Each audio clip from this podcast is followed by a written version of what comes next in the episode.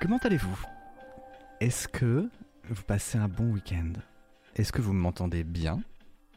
Est-ce que pour l'instant, euh, la soirée est à votre goût? Merci Raftar. En sauce, il est excellent. Le son est bon, excellente chose. Bienvenue dans ce nouveau numéro des Nouilles Rampantes. Les Nuits Rampantes, si vous ne savez pas ce que c'est, c'est un moment, un endroit, un rendez-vous où on se retrouve à plusieurs pour partager des histoires euh, un peu à la frontière entre le réel et nos pires terreurs de ce que le réel pourrait offrir. Euh, je suis évidemment encore en train de jongler avec le son, donc n'hésitez pas à dire si le son est, est un peu fort. Merci beaucoup. Ensuite, nous sommes donc avec des gens de goût. Nous vous invitons à éteindre les lumières et à prendre un maximum de plaisir. C'est pas un live comme les autres. C'est-à-dire que c'est un live où euh, tout euh, dont vos abonnements se retrouvent remerciés à la fin, quand on se prendra un petit temps pour juste chiller après coup. En attendant, on part pour deux heures d'histoire, deux heures de récits qui sont à la frontière entre le rêve et le réel, plutôt le cauchemar et le réel, et entre l'esprit et la matière. Si vous voulez suivre les nouilles rampantes et peut-être en profiter en dehors des premiers samedis du mois, elles arrivent en podcast dès demain et vous pouvez vous abonner dès aujourd'hui au podcast des nouilles rampantes sur iTunes, sur Spotify, partout, à peu près partout, globalement partout. Si un endroit existe, nous sommes en podcast dessus. Une chaîne YouTube arrive, les replays seront disponibles également dès demain. Peut-être que pour commencer, il serait de bon goût de vous présenter l'équipe. Évidemment, vous ne pouvez pas applaudir. Ne faites aucun bruit. Surtout, ne faites aucun bruit. On ne sait jamais qui vous écoute derrière la porte et qui est prêt à être distrait au moindre son pour vous sauter dessus.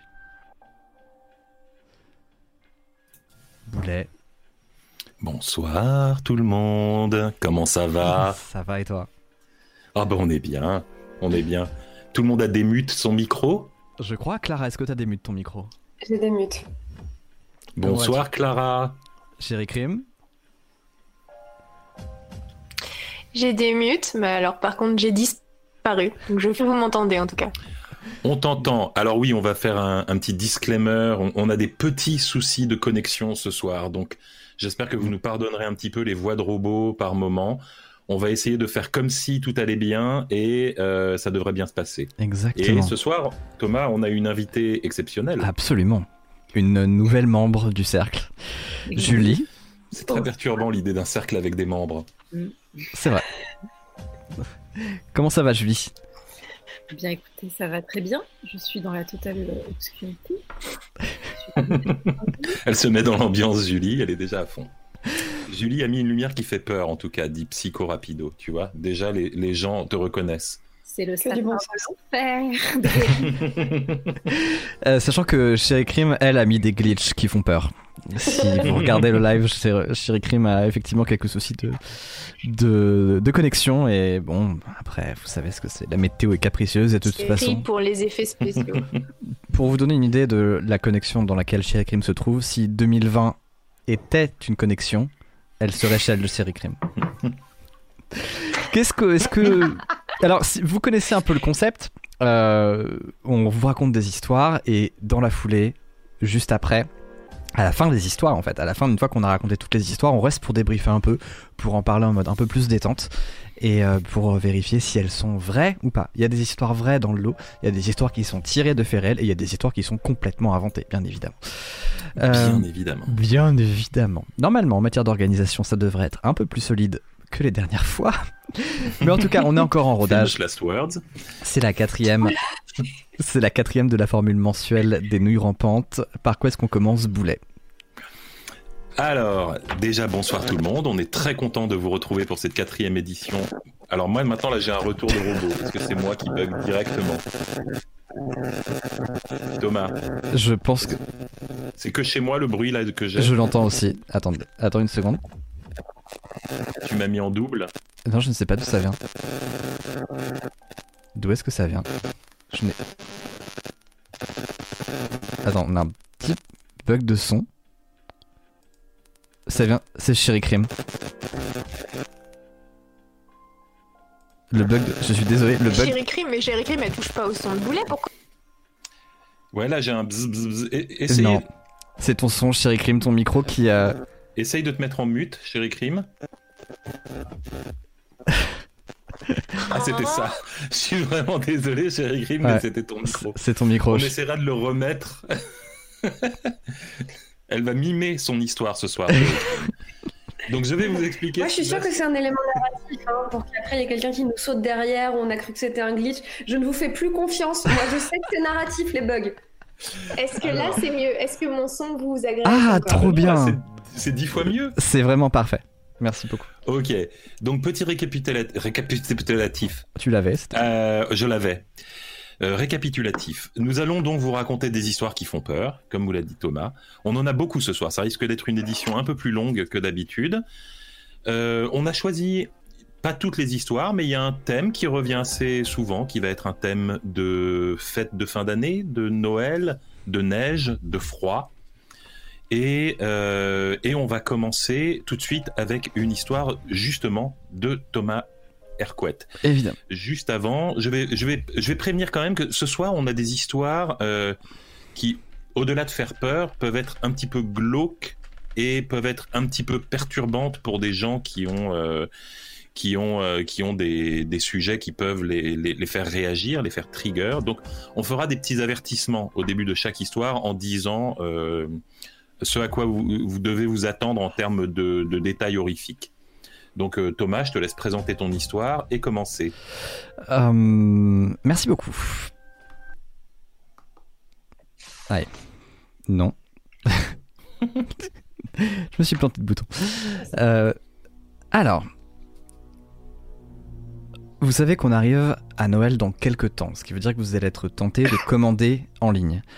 Le problème quand vous commandez en ligne, c'est que vous vous y prenez en dernière minute. Tout le temps. On vous connaît. Ces commentaires ont été postés sur Amazon entre les 22 décembre et 24 décembre 2019. Clara. C'est ma faute. Une seconde, j'arrive, j'arrive, j'arrive. Tout était prêt à part ça. C'est bon. Ah, Je rec- euh, ces Non, c'est commentaires. bon, c'est bon. Ok. Claire D 90, une étoile. J'ai commandé cet aspirateur en cadeau de dernière minute pour mon neveu. Je paye tous les ans depuis trois ans pour bénéficier des services de livraison rapide d'Amazon Prime.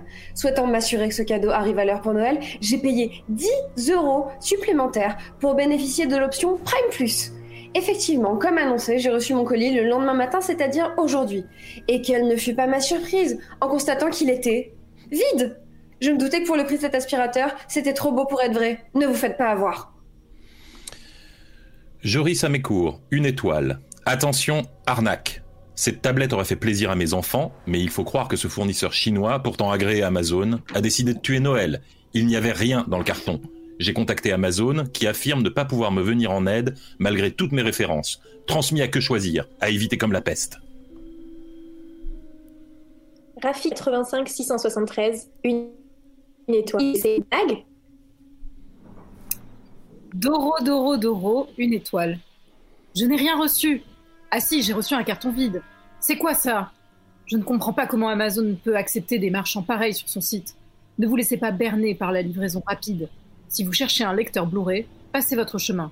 Merci au service client d'être aussi réactif et de me proposer de récupérer le carton, mais à mes frais, c'est hors de question. Salut, c'est Alft. Question relative au produit. Bonjour, j'ai commandé cette montre le 22 décembre et j'ai reçu le 23 décembre un carton vide. Après l'avoir signalé à Amazon, ils m'ont envoyé plusieurs SMS me demandant de le restituer après, avant d'être remboursé. Or, la procédure à suivre n'est indiquée nulle part. Pouvez-vous m'aider? Merci d'avance. Kuromaru 56, une étoile. Plus de deux jours que j'essaie de contacter le service client pour signaler une malversation, toujours pas de réponse. Pendant ce temps, je reçois des SMS toutes les heures me demandant de restituer un carton vide. C'est surréaliste. Alyosha Cabrel 70, merci de me désinscrire de vos fichiers. Aslan Parmentier, une étoile. Quand on fait des milliards de bénéfices sur le dos des petits commerces, on pourrait au moins s'attendre à un service supérieur. Lamentable.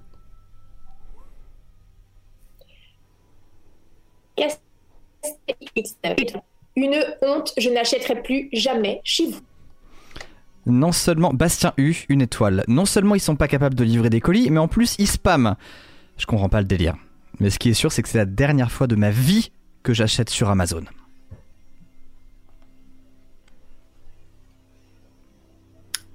Ce commentaire a été posté le 25 décembre 2019.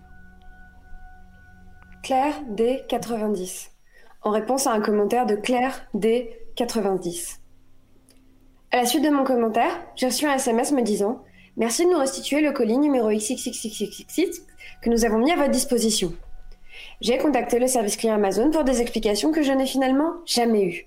Pour eux, le colis a été livré, point. Pas de support, pas d'explication, rien. Je suis dégoûtée. 155 euros, c'est pas une petite somme. Et ensuite, j'ai reçu un autre SMS d'un autre numéro, mais toujours le même message. Merci de nous restituer le colis que nous avons mis à votre disposition. J'ai réécrit Amazon. Je tente de les appeler. Ils ne décrochent même pas. Ok, c'est Noël. Je pars en ville. Je prends un cadeau de compensation pour mon mari et basta. Je rentre dans une librairie. Je reçois à nouveau le SMS. Merci de nous restituer le colis que nous avons mis à votre disposition. Sûrement un bug. Entre le moment où je suis entrée et le moment où je me suis couchée, je n'ai reçu pas moins de 15 SMS. Tous identiques. Tous des numéros différents. Le lendemain matin, pas de SMS, mais à midi, nouveau numéro, nouveau message. Vous ne nous avez pas restitué le colis qui a été mis à votre disposition. Je suis encore dans les préparatifs de Noël, euh, je prends pas le temps de répondre, mais trois heures plus tard, j'ai reçu le même message. Douze fois, de douze numéros différents. Je suis dépassée et je n'ai pas que ça à faire, j'aurais peut-être dû me renseigner, mais je réponds Envoyez la procédure. Toute la fin d'après-midi, j'attends des instructions, un mail, un SMS, n'importe quoi, rien. À 20h, je reçois. Merci pour votre confirmation. Et plus rien. Dans le doute, je mets le carton dehors euh, sur le palier de mon étage. Le lendemain matin, veille de Noël, je me réveille sans regarder mon téléphone, je me dirige vers la porte d'entrée, le carton est toujours là. Je le laisse en espérant qu'il vienne le chercher, je prends mon petit déjeuner et là j'allume mon téléphone. Et là, 68 messages. 69, non, non 70 messages. Un nouveau SMS toutes les 40 secondes en moyenne, tous de numéros différents. Et ils disent tous la même chose. Le colis était vide. La restitution aura lieu demain entre 9h et midi à votre domicile. Nous avons fait parvenir les pièces nécessaires à cette opération afin d'anticiper la récupération du colis. Ils sont venus. Les livreurs, ils sont venus. Ils n'ont rien pris. Ils n'ont même pas frappé à ma porte. Ils sont partis sans sonner. Je descends dans l'entrée de l'immeuble pour vérifier ma boîte aux lettres parce que il y a sûrement un bon de retour qui a été laissé, quelque chose à signer, mais non, rien. Bon, je me dis que je vais pas laisser un carton sur le palier toute la journée. Je le rentre chez moi et j'entends un bruit dedans, un truc qui bouge. Alors, euh, j'arrache le scotch. euh, il y a un scalpel. Les livreurs sont venus chez moi, ont ouvert le colis vide et ont déposé un scalpel. Il y a un scalpel dans le colis. Je sais pas ce qui m'a pris, mais d'instinct, je me suis dit que je n'allais pas fêter le réveillon chez moi. J'appelle mes parents, je leur propose de me, joindre à eux, de les rejoindre chez eux à l'improviste. Je rassemble mes affaires et je pars le plus vite possible. Je laisse le carton sur le palier, je prends la route. Et euh, d'ailleurs, depuis que j'ai ouvert le carton, je n'ai pas reçu un seul SMS. Bon.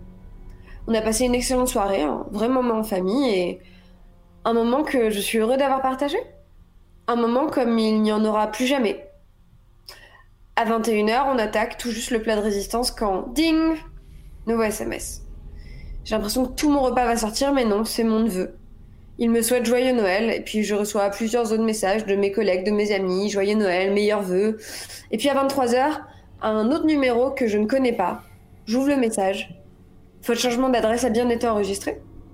Merci de votre confiance. Ce n'est pas une erreur. C'est eux. Je le sais parce que je n'ai pas réussi à dormir avant 5h du matin, et j'aurais voulu ne pas m'endormir du tout, mais j'étais épuisée et j'ai fini par céder. Ils ont sonné. Mes parents leur ont ouvert.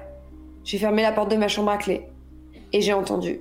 Bonjour Nous sommes ici pour restituer le colis, vous êtes Madame XXX Ma mère a répondu. Oui Je ne l'entends plus. Je crois qu'elle est tombée. Je n'entends plus mon père non plus. Ça fait 20 minutes maintenant. Je ne veux pas sortir. Je ne sortirai pas. Je sais que je ne sortirai pas, et c'est sûr maintenant. J'entends des bruits de pas. Ils viennent vers ma chambre. J'essaie d'être discrète. Mon portable sonne. J'ai oublié de le mettre en mode vibreur. Il sonne. J'entends des bruits de pas. Le SMS dit Colis en cours de restitution. Il frappe à ma porte. Ce commentaire a été posté le 3 décembre 2020. Julien Hartless, 5 étoiles. J'ai attendu une prime pour pouvoir me la payer et je l'ai pas encore reçue, mais je sais déjà que je vais l'aimer. Je suis tellement pressé d'avoir la nouvelle manette entre les mains, j'ai craqué. J'ai payé 10 euros pour l'avoir en 24 heures avec Amazon Prime Plus. J'attends ce moment depuis plusieurs mois, mais bon, demain, c'est clair, elle est là, avec deux jeux, j'ai trop hâte. Franchement, comme en 98, avec ça, je pourrais mourir tranquille.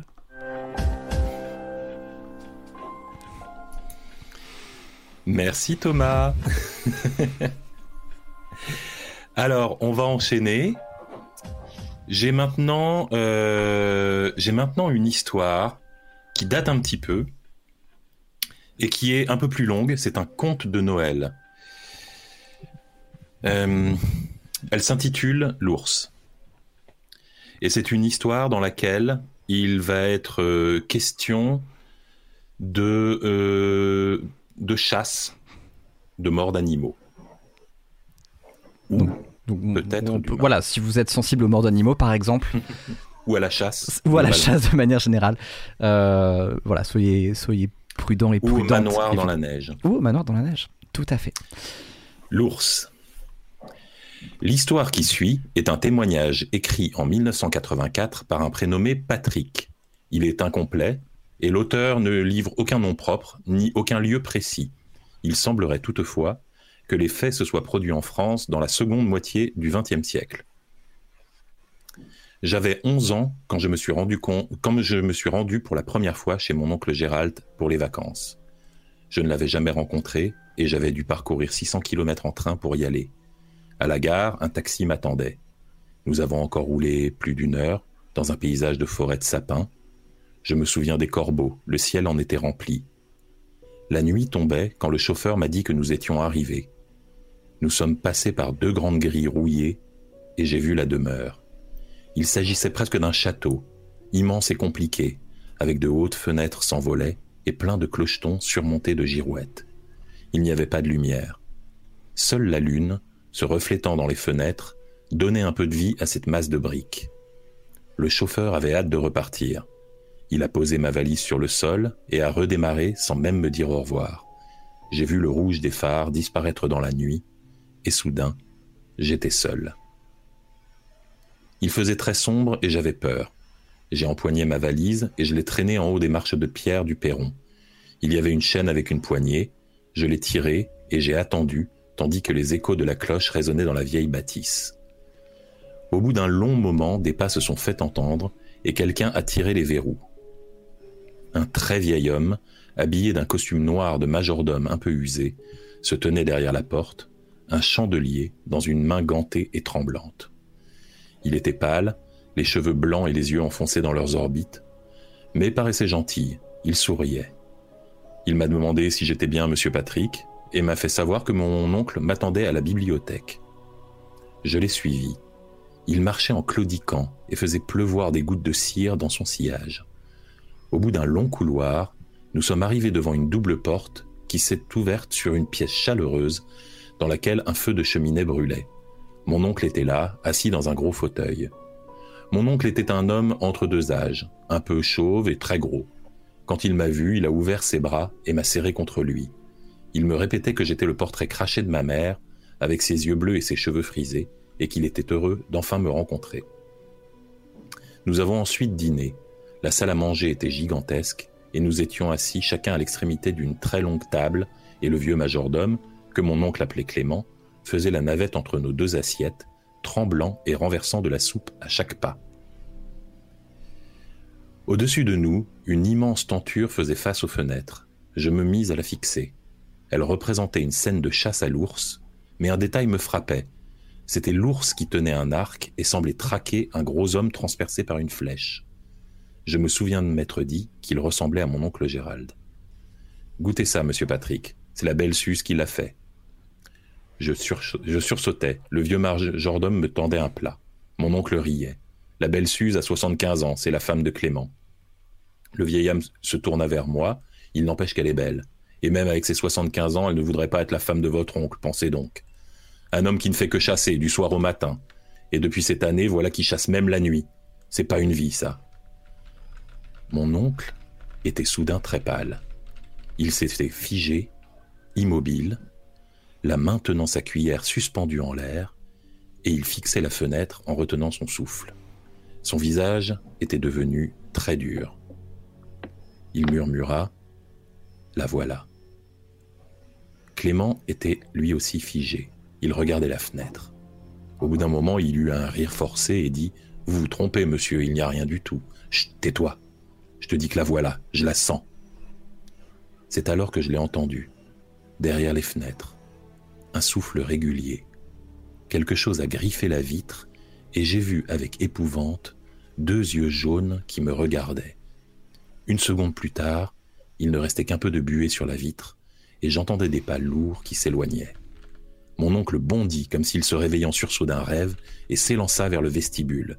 Il mit son manteau, un chapeau de fourrure et armé d'un fusil de chasse, sortit dans la nuit, indifférent aux cris de Clément qui tentait de le raisonner. Nous nous sommes retrouvés seuls et le vieil homme s'est affaissé sur une chaise. Il répétait Encore, elle est encore venue le chercher. Que veut-elle à la fin? Clément m'a alors raconté. L'année passée, mon oncle avait tué par accident un ourson. Depuis, cet ours semblait le traquer, venant le provoquer plusieurs fois par semaine, comme si elle voulait venger son petit. Et mon oncle ne pouvait s'empêcher de la suivre comme dans une sorte de duel. Lequel allait tuer l'autre en premier L'ours semblait colossal. Elle laissait d'énormes pas dans la neige, mais personne ne l'avait jamais vue de près. Pas même mon oncle, comme si elle n'était qu'un rêve, et n'existait pas vraiment. J'ai mal dormi cette nuit-là. Le lendemain, c'est Suze qui est venue me réveiller. La vieille dame en robe de velours qui portait ses longs cheveux blancs tressés en couronne sur sa tête. C'est vrai qu'elle était belle. Je lui ai demandé des nouvelles de mon oncle, elle m'a dit qu'il était rentré au petit matin, bredouille comme d'habitude, et il dormait encore pour le moment. Il s'est réveillé vers midi et nous avons passé la journée à papoter et à nous balader sans jamais aborder le sujet de l'ours. Il semblait de très bonne humeur. Le soir, nous nous sommes mis à table devant une bonne soupe aux choux mais à peine nos assiettes remplies, mon oncle se figea.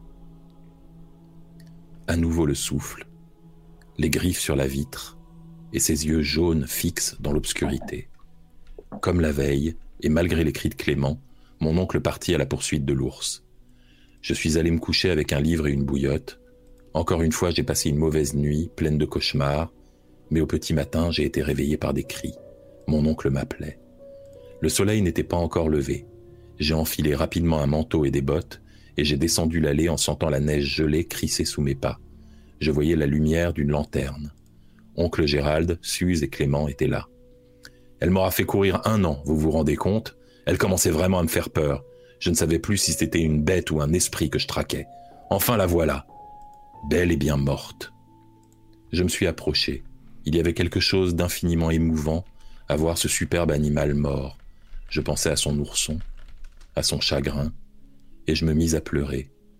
Elle avait l'air si épuisée, et ses yeux jaunes, immenses, éteints, étaient si tristes.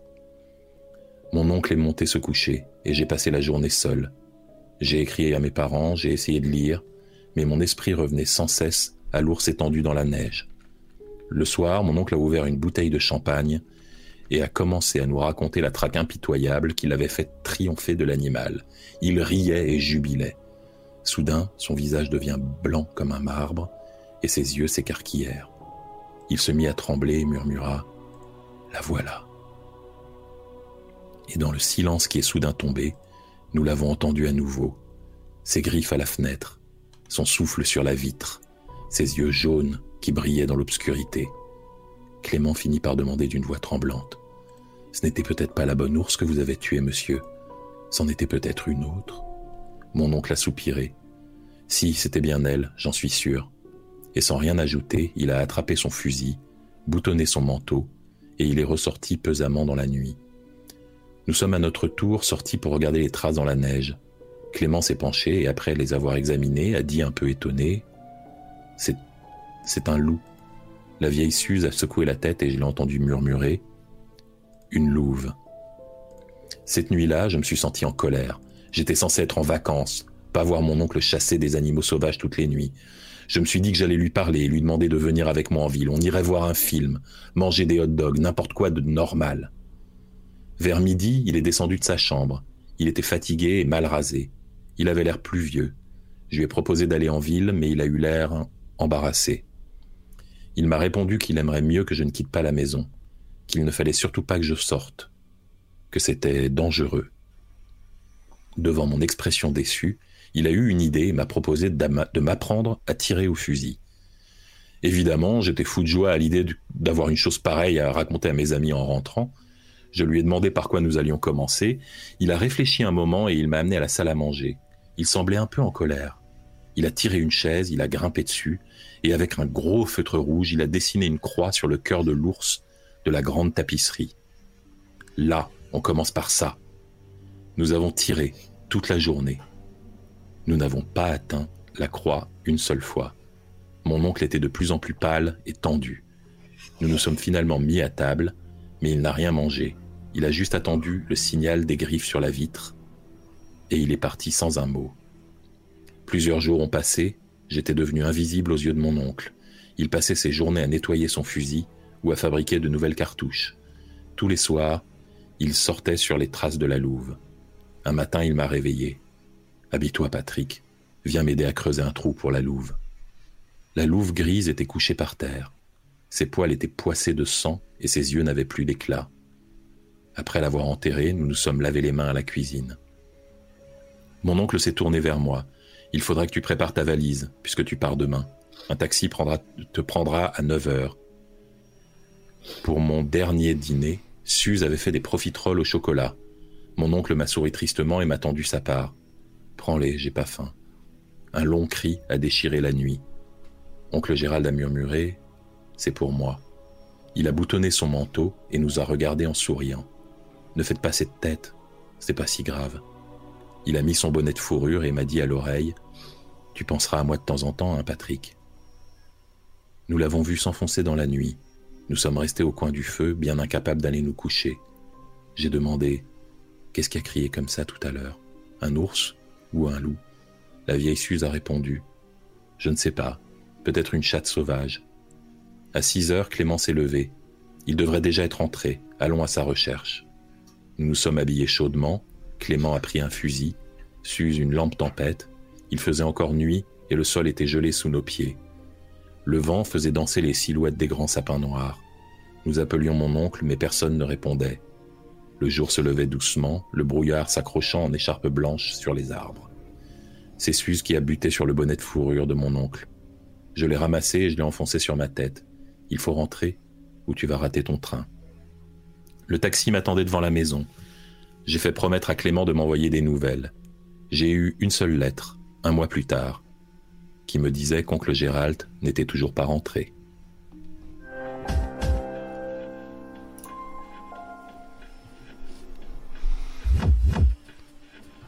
Alors c'était quoi le loup Est-ce que c'était une métaphore? Est-ce que c'était... Euh, Est-ce que c'était une, une, baleine comme dans Moby Dick?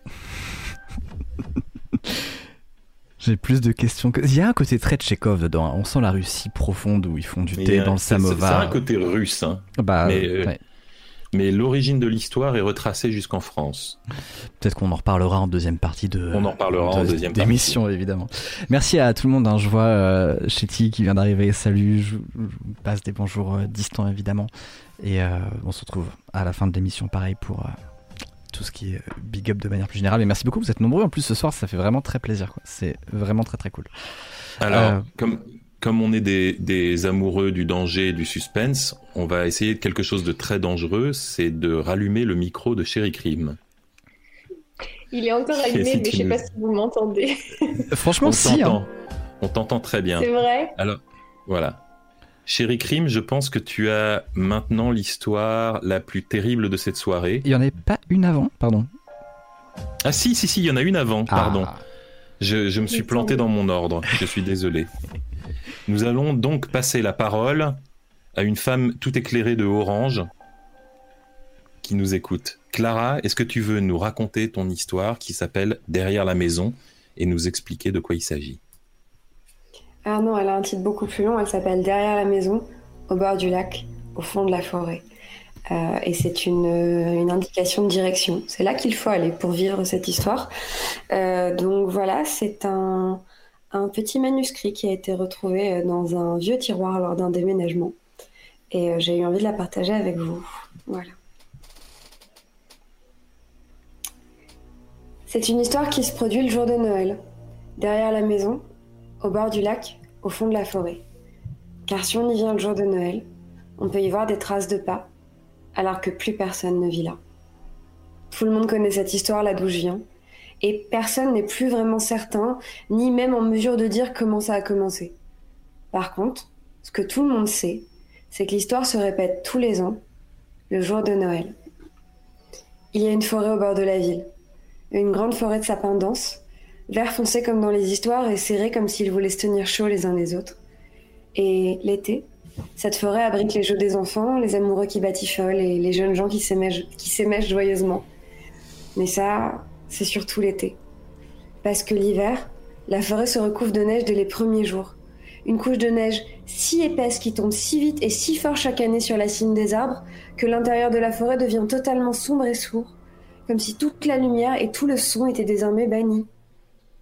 Partout dans la forêt? Partout non, car il y a un chemin qui mène au fond de la forêt, là où derrière, dans une petite clairière en pente douce, se trouve un lac. Et au bord du lac, il y a une maison, et derrière la maison, il y a un puits.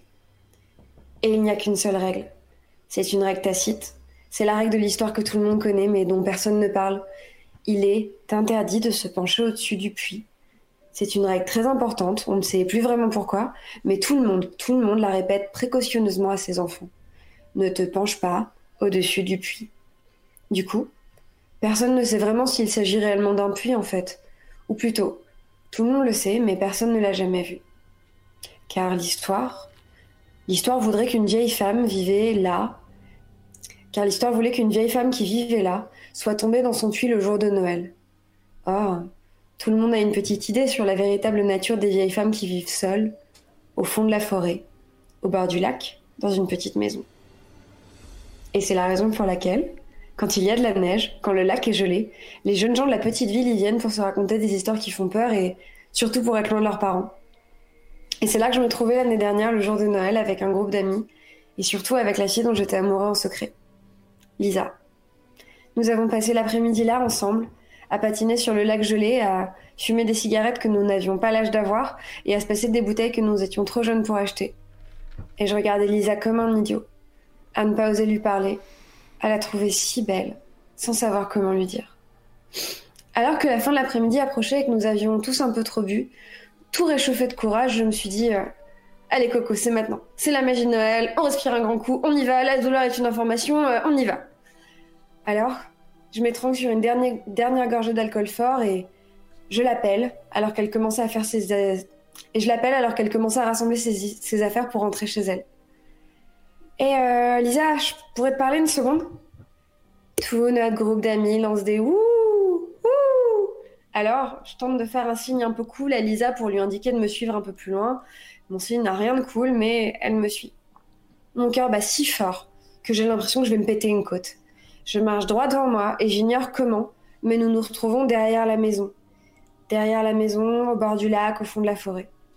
Et là, je vois le puits. Pour la première fois en vrai, c'est la première fois que je vois le puits en vrai, mais on m'en a tellement parlé que je sais précisément à quoi il ressemble. Et puis de toute façon, je sais qu'il n'y a qu'une seule règle, euh, il faut pas s'en approcher, non?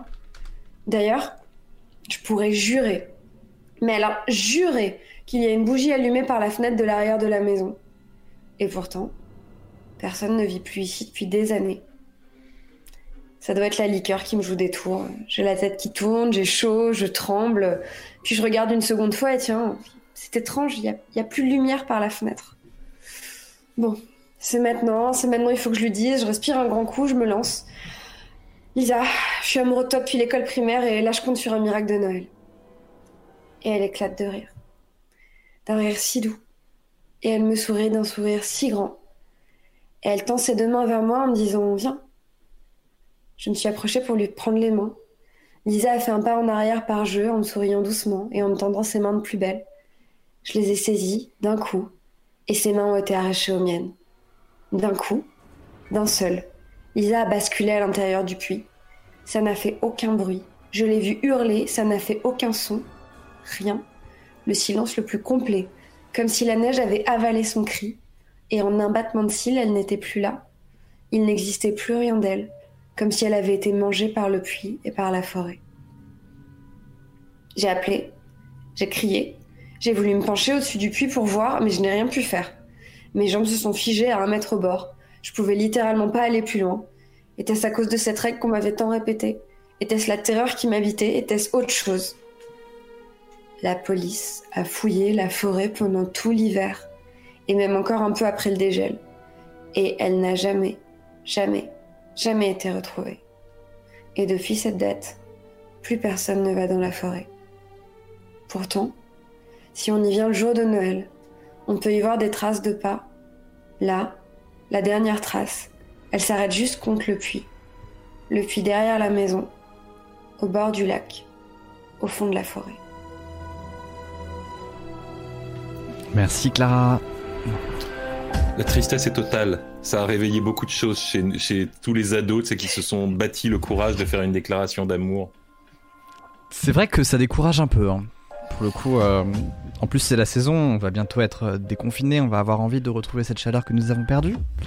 Et là, d'un Mhm. coup, euh, peut-être que la morale, c'est plus jamais. Peut-être qu'il faut laisser Ouais. tomber l'amour finalement. Ouais. Elle, Ça est- va, elle, était, elle, était, elle était un peu glauque. Mm. Donc je propose qu'on fasse beaucoup plus glauque. C'est une très très bonne idée. Qu'est-ce que tu proposes pour faire euh, plus glauque Alors, peut-être? alors euh, on, on a une histoire. Elle est, elle- Est-ce que tu veux faire les avertissements toi-même, Ouais. chérie Alors déjà, je vais faire un- Euh, un- Est-ce qu'on m'entend déjà? Oui, on Oui. t'entend. Oui, c'est déjà ça.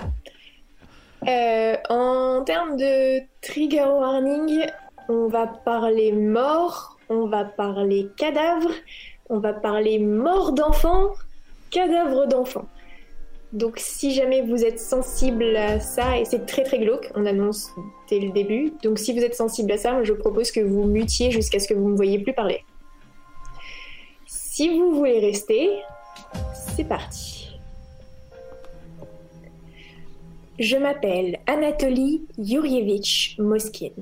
Je suis née le 1er septembre 1966 à Nijni Novgorod, en Russie. Si vous demandez à mes proches de me décrire, ils vous diront que je suis un académicien reconnu, que je suis diplômé en philosophie à l'université de Moscou, que je suis spécialisé dans l'histoire et les folklores celtes, et que j'ai écrit plusieurs livres et articles à ce sujet. Ils vous diront sûrement que je parle 13 langues, que j'ai également participé à la rédaction de dictionnaires et à la traduction de certains ouvrages. Mes collègues académiciens vous avoueront peut-être qu'ils me qualifient affectueusement de génie excentrique. Mais ce que personne ne vous dira, parce que personne ne le sait, c'est qu'au fil de mes années de recherche sur les rituels mortuaires, les cimetières, la mort et l'occulte, j'ai développé la capacité de communiquer avec les enfants récemment décédés. Pour ce faire, tout comme les druides celtes et les anciens yakuts de Sibérie, je dois m'allonger sur les tombes fraîches des petites filles et passer du temps sur place. Parfois elles me parlent, mais parfois non. Je dois donc souvent me mettre en quête de nouvelles sépultures. Quand par bonheur, il y en a une qui m'appelle, je passe du temps à discuter avec elle, je reste plusieurs nuits sur sa tombe et je tente de savoir si son esprit souhaite être, souhaite être ramené à la vie. Je fais ça depuis plus de 20 ans maintenant, mais au bout de quelques années, je suis devenu trop vieux pour passer mes nuits dans le froid glacial des cimetières. Et heureusement, parce que c'est comme ça que j'ai découvert que beaucoup plus de petites filles étaient prêtes à communiquer quand je les ramenais au chaud, à la maison, pour dormir près d'elles. Et il faut avouer que c'est également bien plus facile de les entendre quand elles ne sont plus sous terre. Même lorsqu'elles discutent avec moi, elles ne souhaitent pas tout être sauvées. Je ne les force pas, je les redépose alors dans leur tombe. J'ai ramené plus de 150, ouais, 150 petites filles à la maison pour tenter de leur parler, allongées près d'elles. mais seulement 26 vivent avec moi maintenant. Lorsqu'elles m'ont demandé de les aider à revenir à la vie, je les ai prévenues que je n'ai pas fini mes recherches et que la technique n'est pas encore au point. Mais je les ai préparées pour qu'elles puissent patienter jusqu'à ce moment. Tout d'abord, il faut vite arrêter la décomposition. Alors, grâce à mes connaissances occultes, je les momifie en les laissant plusieurs jours dans un mélange de sel et de bicarbonate. Puis, pour leur redonner du volume, je les remplis de tissu. Parfois, pour leur faire plaisir, je leur mets un système de boîte à musique à l'intérieur. Ensuite, je les enveloppe de bandes, je les habille de joyeux vêtements colorés. Malheureusement, leurs visages deviennent souvent laids et abîmés, alors pour qu'elles ne soient pas tristes en se voyant dans le miroir, je leur sculpte un joli visage en cire, leur donne des couleurs à l'aide de vernis à ongles et les coiffe d'une perruque. Nous formons une famille tellement heureuse. Il y a quelques années, j'avais fait une demande pour pouvoir adopter une petite fille et mon dossier avait été refusé parce que je gagnais pas assez d'argent. Mais ils ne savaient pas que j'avais déjà plein d'enfants et que je sais très bien m'en occuper. Je leur accorde tout mon temps libre. On discute, je leur lis des histoires, je leur chante des chansons, on regarde des dessins animés ensemble, nous organisons des goûters, nous fêtons tous leurs anniversaires. Mais en novembre 2011, je les ai perdus. Lorsque la police est venue me consulter, me consulter en tant qu'expert sur des affaires de profanation de tombes, ils ont aperçu mes petites filles. Et ils ont tout compris de travers. Bien sûr que je savais que c'était un crime de les prendre avec moi, mais sauver ces enfants qui m'appelaient à l'aide était bien plus important que de respecter la loi. Maintenant, je suis internée, médicamentée et constamment surveillée. Alors que mon seul crime est d'avoir sauvé et aimé comme les miens ces enfants que vous aviez laissés seuls dans le froid. Cette histoire est épouvantable. C'est, je pense, une des plus horribles qu'on ait eues maintenant. Et vous allez voir que vous pensez, vous pensez peut-être de là où vous êtes que cette histoire ne pourrait pas être plus glauque. Attendez le débrief. On en, on en viendra, on en viendra ce soir. On y, on y reviendra tout à l'heure. Exactement. On va partir sur quelque chose de très très très différent. On va parler de fantômes on va parler, euh, on va parler, euh, on va partir loin, on va partir au Japon et on va, on va parler de fantômes. Il va y avoir des mentions bah, de gens morts puisqu'on parle de fantômes et euh, et de suicides si je me souviens bien. Hmm. Mais je vais laisser la parole à Julie. Alors, cette histoire s'appelle La femme du restaurant. Une vidéo de fantômes très impressionnante a refait surface sur le net ces derniers temps. Elle se passe au Japon et on y assiste à une rencontre très perturbante entre un groupe d'amis et une terrifiante apparition. L'auteur présumé de la vidéo est interviewé. Il s'agit d'un jeune homme d'apparence sérieuse vêtu d'un costume trois pièces. Il raconte que ce soir-là, il avait emmené avec lui une fille qu'il voulait séduire au restaurant avec son groupe d'amis. La soirée semble se dérouler à merveille. On voit les jeunes gens rire, trinquer. Tout le monde semble passer un bon moment. Et certains dans le groupe commencent à remarquer une odeur suspecte. Quelque chose pue. Au début, les jeunes s'en amusent, cherchent la source de l'odeur en rigolant, mais leur attention se porte rapidement sur une des clientes, assise seule dans un coin du restaurant, à côté de la fenêtre. Il est difficile de donner un âge à cette femme. Elle pourrait avoir 25 ans comme elle pourrait en avoir 40. Elle est blafarde, les yeux enfoncés dans leurs orbites. Elle a de longs cheveux noirs et raides qui tombent sans grâce des deux côtés de son visage lunaire. Elle semble remarquer qu'elle est filmée et se tourne vers la caméra. La fille près de la fenêtre était vraiment super laide. Certains dans notre groupe trouvaient ça hilarant, mais je sentais que quelque chose ne tournait pas rond chez elle. Moi, j'étais plutôt focalisée sur la fille qui m'accompagnait et que j'essayais d'impressionner. Au bout d'un moment, l'odeur devient vraiment gênante. Que son origine soit la mystérieuse cliente, ou pire encore, la nourriture, les jeunes décident que l'endroit ne leur convient plus. Et tout le monde se lève pour partir. Un peu éméché, le groupe se dirige vers le métro. Dans l'ascenseur, un de mes amis a fait une blague sur le fait qu'elle ressemblait à un fantôme. Je crois qu'elle nous a entendus et c'est pour ça qu'elle nous a suivis jusqu'à la station. On était là et on l'a vue sur le quai d'en face. Juste après, elle a sauté sur la voie devant un train. Sur le film, on suit en effet le petit groupe jusqu'au métro. Les jeunes semblent discuter et plaisanter jusqu'à ce que l'un d'entre eux remarque la même odeur qu'au restaurant. La caméra se tourne et sur le quai en face se tient la femme mystérieuse, habillée d'une longue robe noire, qui les fixe sans aucune expression sur son visage. Sa main se lève et s'agite un peu, comme si elle les saluait au ralenti. Puis elle fait deux pas en avant et saute sur les voies, juste quand un train arrive. La vidéo s'arrête sur le groupe de jeunes anti-choc. L'un d'entre eux est accroupi sur le point de vomir et l'une des filles pleure dans les bras de son compagnon. Le jeune homme interviewé poursuit. Mon ami pleurait. Il se sentait coupable, pensant que la femme l'avait suivi et avait sauté à cause de lui. Un autre m'a dit ensuite qu'il était persuadé que c'était un spectre et que le train nous avait sauvé la vie. Moi, je me souviens juste de cette odeur terrible, comme un animal mort en train de se décomposer. Ce n'est que plus tard, en regardant la vidéo, que j'ai remarqué ce détail qui m'a absolument terrifié. Le détail en question se situe sur les dernières secondes de la séquence. La caméra est en train de filmer le garçon qui s'est effondré au sol et ses amis qui essaient de le relever.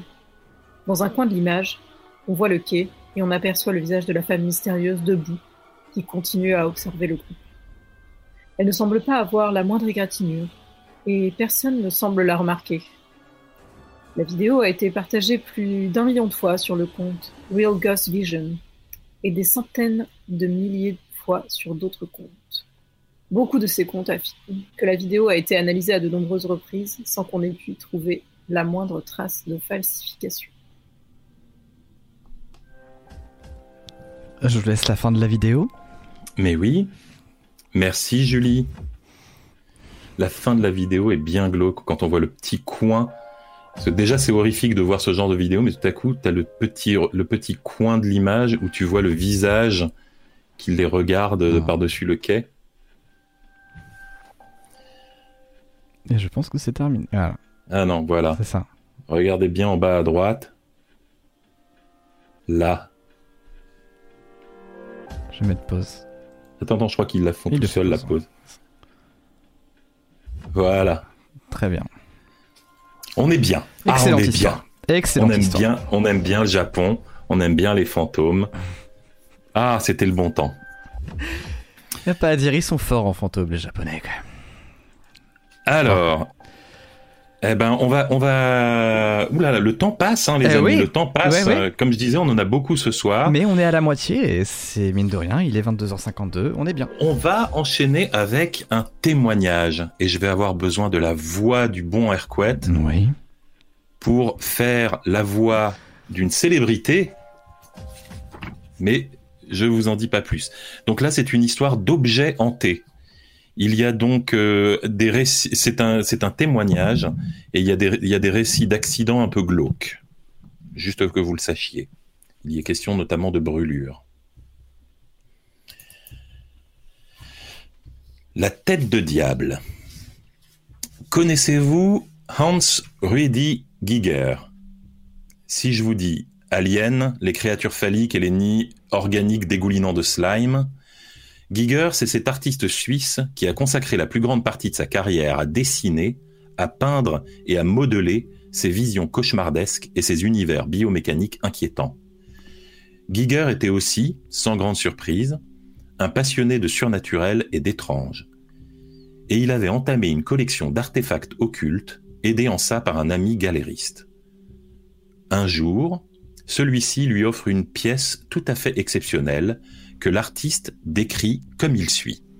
Il y a quelques années, je reçus de mon ami Bijan Alam, le galeriste à qui je dois la plus grande partie de ma collection d'objets occultes, une tête de diable en bois, creuse, et au dire de Bijan, revêtue de peau humaine.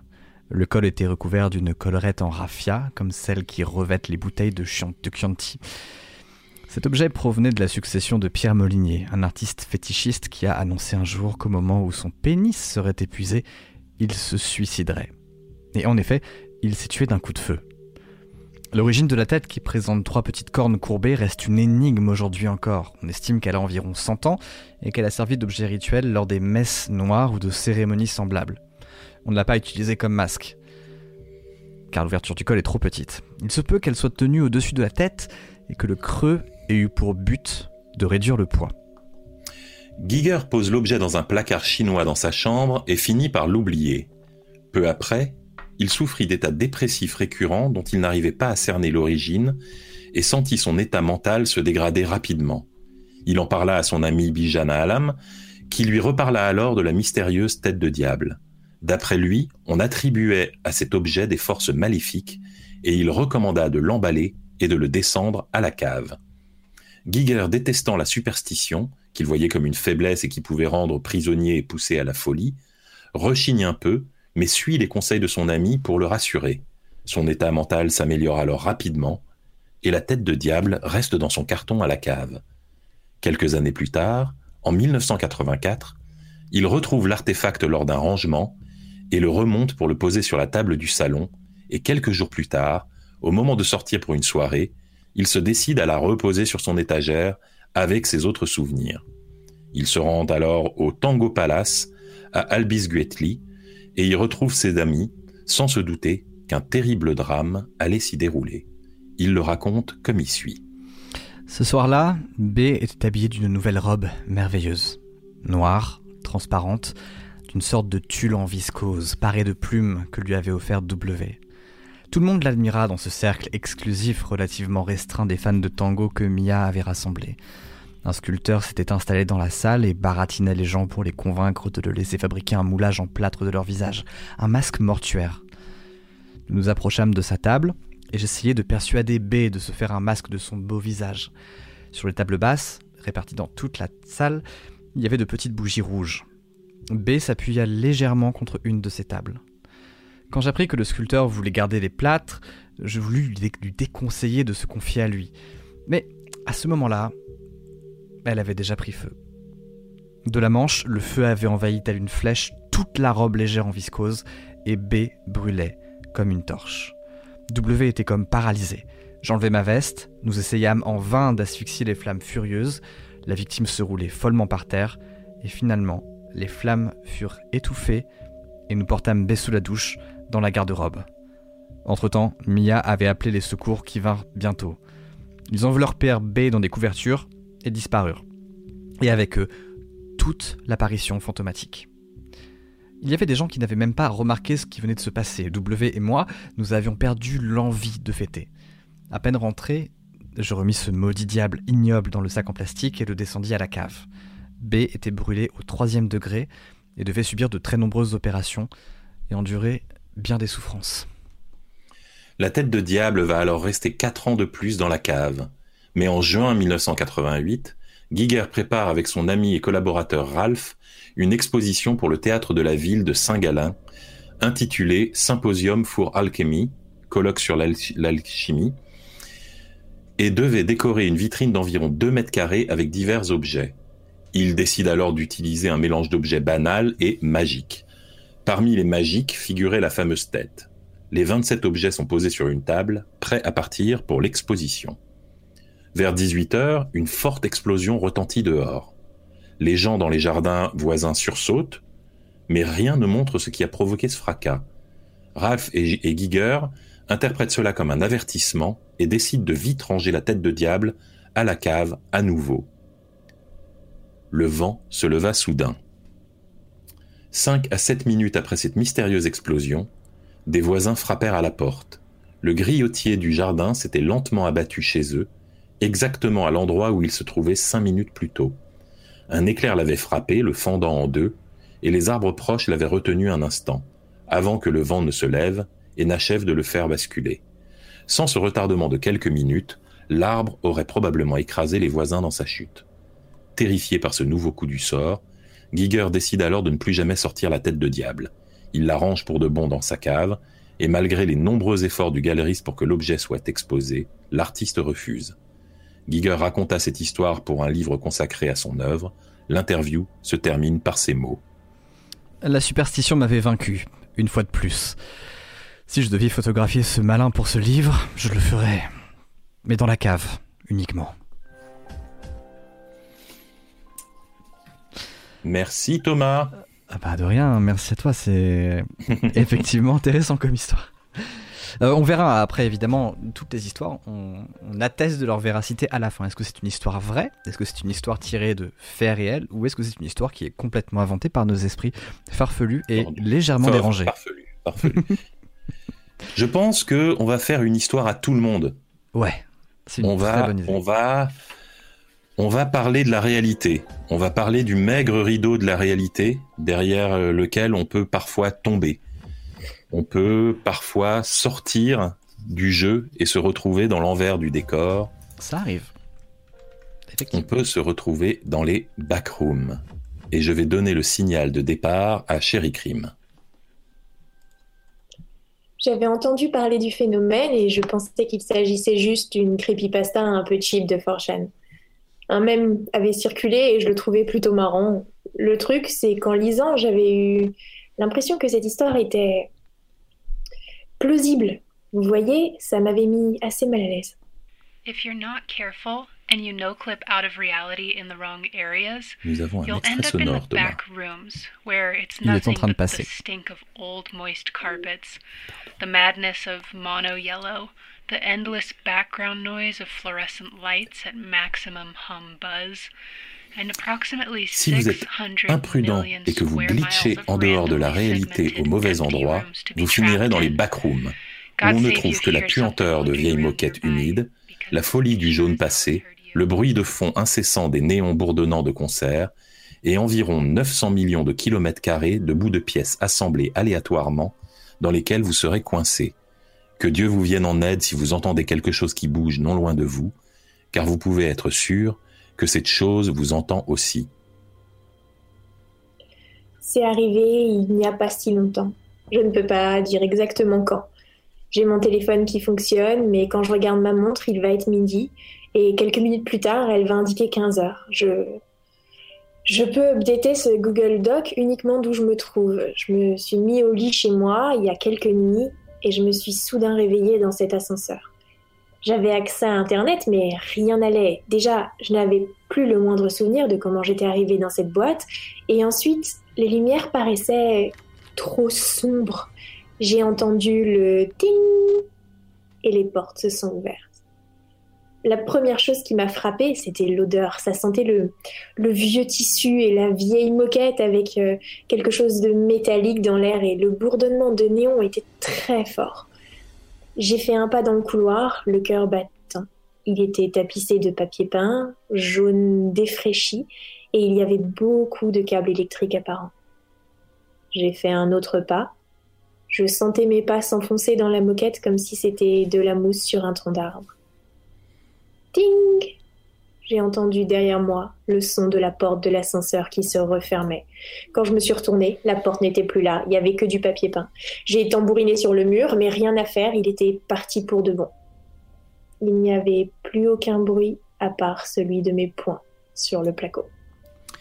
Le site Reddit est toujours un endroit où se partagent beaucoup d'histoires extraordinaires, mais parfois elles trouvent un écho surprenant. Un jour, quelqu'un raconta avoir franchi accidentellement les limites de la réalité et avoir échoué dans une sorte d'univers parallèle. Cet univers est fait de millions de pièces, de couloirs, de salles emboîtées les uns dans les autres, sans raison ni logique apparente. Une sorte de labyrinthe moderne, fait de morceaux interminables d'écoles, d'hôpitaux, de gares et autres bâtiments vides.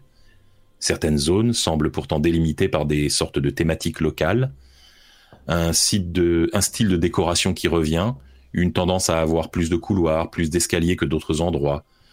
On aurait pu croire à un exercice d'écriture, mais bientôt d'autres témoignages se joignirent au premier. Des internautes racontent comment ils ont dû marcher plusieurs heures dans des couloirs étranges après avoir pris un mauvais tournant ou être descendus au mauvais étage en sortant de l'ascenseur. Et tout comme le labyrinthe original était habité par le Minotaure, d'étranges créatures semblent peupler ce monde, la plupart étant hostiles et dangereuses. Je, pense que je ne suis pas très loin de là où je suis partie parce que je capte toujours Internet.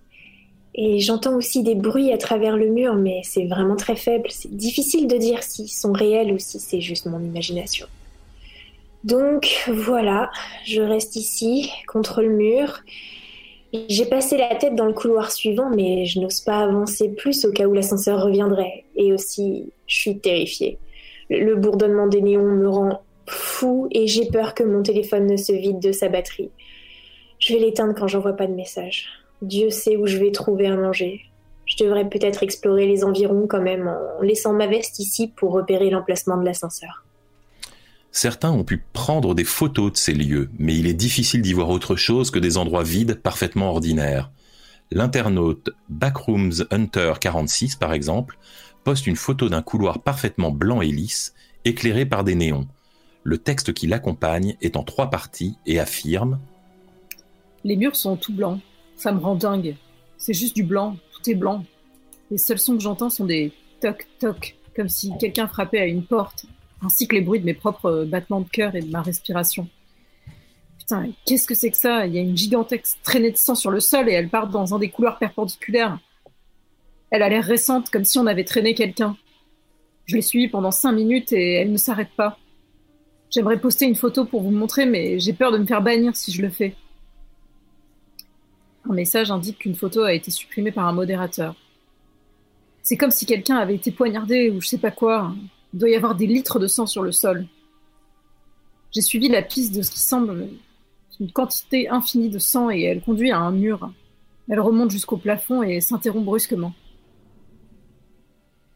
Jour 2. Je suis de retour. J'ai parcouru ce qui m'a semblé être des kilomètres et puis je suis revenue sur mes pas. Même distance. J'ai retrouvé ma veste, mais toujours pas d'ascenseur. J'ai tenté la même chose du côté opposé, mais cette fois, j'ai trouvé quelque chose. Quelqu'un semblait avoir laissé son déjeuner ici. Il y avait un thermos de tisane et deux sandwichs au jambon encore tout frais. Ça m'a permis de continuer. J'ai encore faim, mais je suis déterminée à trouver la sortie de ces limbes infernales. Le bourdonnement est toujours aussi fort, mais je m'y suis tellement habituée qu'il ne me gêne que quand j'essaye de m'endormir. Le reste du temps, je n'y prête plus attention. Jour 3. J'ai entendu quelque chose. Je ne sais pas ce que c'était, mais ça n'avait pas l'air humain. Ça, ça, y ressemblait vaguement. Ça a commencé par un tapotement, un tapotement sur le mur, et puis un bruit de raclement, puis des bruits de papier peint qu'on arrache. J'étais tentée d'appeler, mais rien ici ne semble normal et il m'a paru prudent de partir du principe que les choses vivant ici ne seraient pas normales non plus. J'ai repéré d'où ça venait et j'irai regarder plus tard. Jour 3 et demi. Bon, j'ai rassemblé le courage pour aller trouver la source du bruit et je suis raisonnablement sûre que je l'ai trouvée. Je ne suis pas restée longtemps. J'ai marché environ un kilomètre et demi le long du couloir et j'ai vu qu'une des pièces avait été ravagée. L'air puait encore davantage. Ça avait même un, goût bizarre et les murs étaient couverts de, de Dieu sait quoi. C'était difficile à dire tant les néons brillaient fort, m'éblouissaient complètement. Le plus, dérangement, le plus dérangeant, c'était la source des bruits de papier déchiré. Quelqu'un avait soigneusement arraché le papier peint, révélant le plâtre jaune en dessous pour former le mot revient un peu partout. J'ai couru aussi vite que j'ai pu jusqu'à ma veste. Plus je m'éloignais, plus le son des néons diminuait et plus l'odeur s'atténuait. Au fil du temps, les témoignages s'accumulent et presque 20 ans plus tard, certaines connexions logiques se font. Il apparaît que plusieurs personnes ont visité le même endroit, que certaines entrées conduisent toujours au même lieu, et une carte des différents environnements se dessine peu à peu. De même, certaines créatures finissent par être décrites et identifiées. Le phénomène étant souvent décrit comme un bug de la réalité, la communauté des témoins adopte le langage du jeu vidéo. Ils parlent de no-clip quand ils accèdent au backroom, ce qui consiste dans un jeu à traverser une surface interdite et se retrouver dans l'envers du décor. De même, ils appellent level les différentes zones récurrentes. Le level 0 est le premier découvert, tel que décrit dans l'article audio en anglais. Ce n'est pas celui qu'on voit à l'écran, mais c'est c'en est un autre. C'est non, toujours pas. toujours pas. Toujours pas. Toujours pas. Toujours pas. Toujours pas. Toujours pas. C'est celui-là. Voilà le level 0. Euh, le level 1 est l'ensemble des biomes dans lequel les no-clippers arrivent par accident. En avançant, ils peuvent souvent retrouver des levels connectés, comme le level église qui semble accessible via un dédale de couloirs ressemblant à des couloirs d'école et de lycée, ou encore le party level, surnommé comme ça parce qu'il consiste en une, en une succession de pièces, couloirs, escaliers, tous décorés de ballons ou de peintures murales, accessibles depuis le level 1 ou le level 188. Une sorte de jardin, le level 188 quant à lui est une sorte de jardin entouré de façades d'immeubles, recouvert d'un toit en béton, photographié plusieurs fois et décrit comme un endroit extrêmement dangereux, peuplé de créatures très hostiles. Le party level, quant à lui, s'il permet aux no-clippers de trouver de la nourriture et des boissons, a aussi ses dangers. Il est habité par des créatures surnommées les partygoers et décrites comme il suit. Les résidents du level fun sont extrêmement dangereux et très violents. Les partygoers sont de grandes créatures jaunes pâles, portant des chapeaux de cotillon et présentant un, immense sourire gravé sur la chair de leur visage. Si vous entendez rire dans une pièce où il y a des ballons et des confettis, courez, ce sont eux, et ils essaieront de vous changer en l'un des leurs. Leur rire est très sonore, et parfois, rarement, ils poussent des hurlements aigus pendant une minute ou deux. S'ils vous attrapent, vous perdrez peu à peu l'esprit et deviendrez l'un des leurs. Le processus prend entre cinq minutes et une heure. Ils peuvent également parfois traverser un mur et entraîner leur victime de l'autre côté. Jour 4. Je n'avais jamais réalisé à quel point j'aimais manger avant d'avoir dû vivre trois jours avec deux sandwichs au jambon et une thermos de tisane. J'ai cherché davantage de nourriture, mais rien ne s'est présenté. J'ai à nouveau entendu les sons et je n'ai certainement pas cherché à enquêter. À part ça, il ne s'est rien passé. J'ai l'impression que je ne sortirai jamais d'ici. Je pourrais en chialer. C'est peut-être pour ça que les moquettes sont si humides ici. Peut-être que ce sont les larmes de tous les malheureux comme moi qui se sont retrouvés coincés dans cet enfer. Jour 4 et demi. Je me chie dessus de trouille. J'ai aperçu un truc du coin de l'œil dans une pièce. Je suis entrée espérant un nouveau sandwich, mais c'était pas ça. Les néons se sont remis à briller plus fort, leur bourdonnement s'intensifiait et cette odeur, ce goût métallique dans l'air dans l'air qui redevenait plus puissant. Il y avait un homme chauve sur le sol, il avait une immense plaie béante au milieu de l'abdomen il était mort. Je, je, suis partie en courant. Je suis persuadée que cet endroit cherche à se débarrasser des intrus qui sont passés d'une manière ou d'une autre par erreur entre les lattes de la réalité. Courir devient vraiment de plus en plus difficile. Je suis à bout de force. Jour 5. J'ai vu une autre scène de carnage comme celle d'hier et j'entends de plus en plus de bruit. Je, je pense qu'il se rapproche. J'ai si faim que j'ai brièvement pensé au cannibalisme, juste pour garantir ma survie. Devrais-je en arriver là? Suis-je réellement en train de l'envisager? Suis-je encore sain d'esprit? Est-ce qu'un fou sait qu'il est devenu fou? Je suis étonnée d'encore arriver à taper ce Google Doc. Ma batterie est à 5%, mais j'attends toujours le ding de l'ascenseur. Une autre photo, postée par un certain Bio Billy, montre un couloir parcouru d'un réseau compliqué de tuyaux. La légende qui l'accompagne dit Clara, on t'entend pas.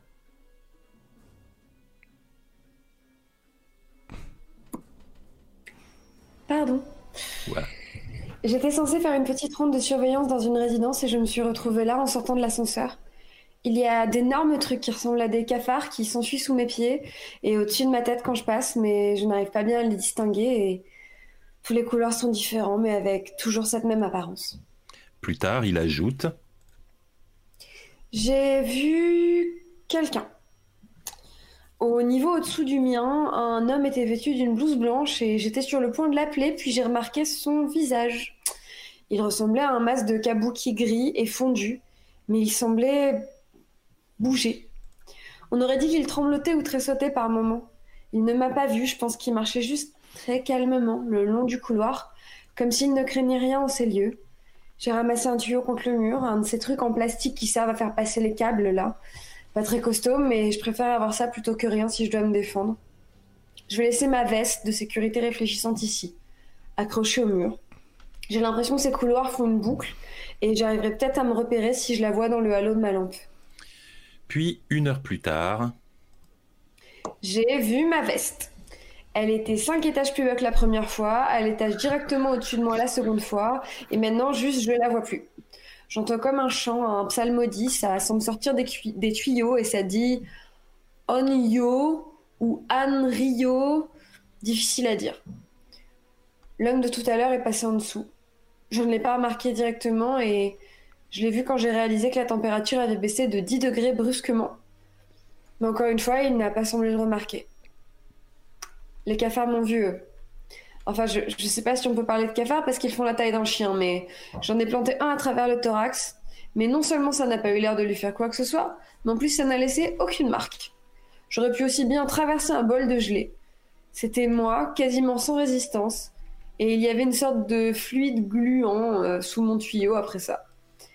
Est-ce que les cafards saignent? Bon, j'ai même pas essayé de me battre davantage de toutes les façons, il y en avait d'autres. J'ai pris mon tuyau, j'ai fui. Les cafards ne m'ont pas suivi, mais les voix continuent.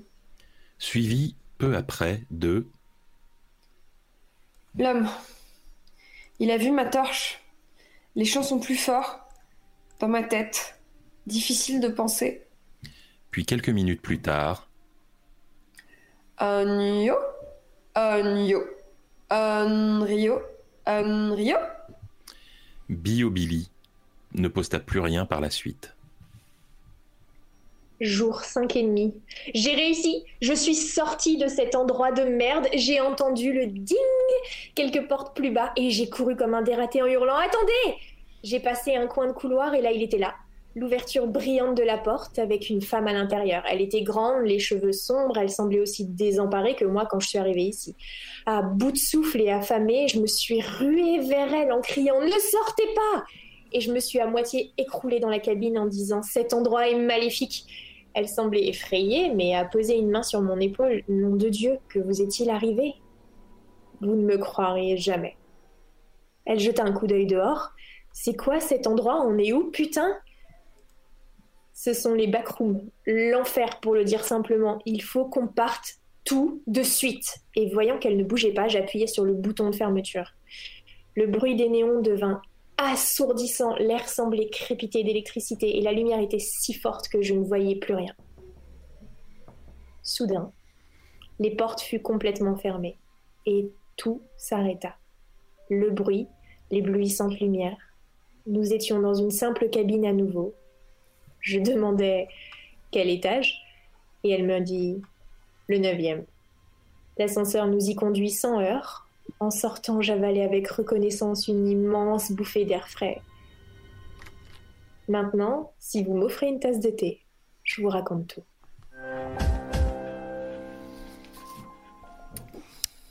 Cinq étoiles, euh, non 3 étoiles pardon sur le Michelin. euh, Les, les backrooms. Les backrooms, ouais, ouais, ouais. Bah, euh, le jacuzzi était un peu sale. Après les commentaires que j'ai pu voir en ligne. Ah oui, non, le- très, très peu recommandé euh, sur Yelp. J'ai cru voir. La chanteuse N'importe quoi. Euh, Ok, Thomas, tu vois, bah, tu, sais, que- tu sais ce sera quoi ton gage? Tu vas nous raconter une histoire d'anniversaire. fantastique. J'adore les anniversaires. Qui fait son anniversaire bientôt parmi vous? Moi, Quand ça? Le moi, vin le, le 20, pardon? Chéri Crime? Oui. Quand ça moi, c'est le... en février. hein, J'ai Oui, dit, bientôt parce que je compte la moitié de l'année pour Ah. que les gens se préparent à m'offrir des cadeaux. Ouais, Moi dans aussi, c'est 15 jours. C'est en août, donc Ouais. euh. Ouais, pareil, C'est- moi c'est c'est en bientôt, mais août. dans l'autre sens en fait. Ouais, Quand ça. vous aurez fini d'essayer de me voler ma gloire de mon anniversaire proche, prévenez-moi. Mhm. Adrivoire, c'est le, c'est en juillet. Adrivoire, j'ai euh, quelques petits euh, cadeaux à base de porcelaine pour toi si tu veux. Mais bon, c'est pas sûr que ça t'intéresse. C'est dit. Est-ce que tu nous raconterais pas une histoire en attendant? Absolument. Mes parents ont toujours été un peu rebelles, un peu anti-système, du côté conspirationniste, du genre à partager des posts Facebook qui disent attention, il y a du mercure dans les vaccins, on vous empoisonne, ou encore voilà une recette miracle à base de citron que l'industrie pharmaceutique ne veut pas que vous connaissiez.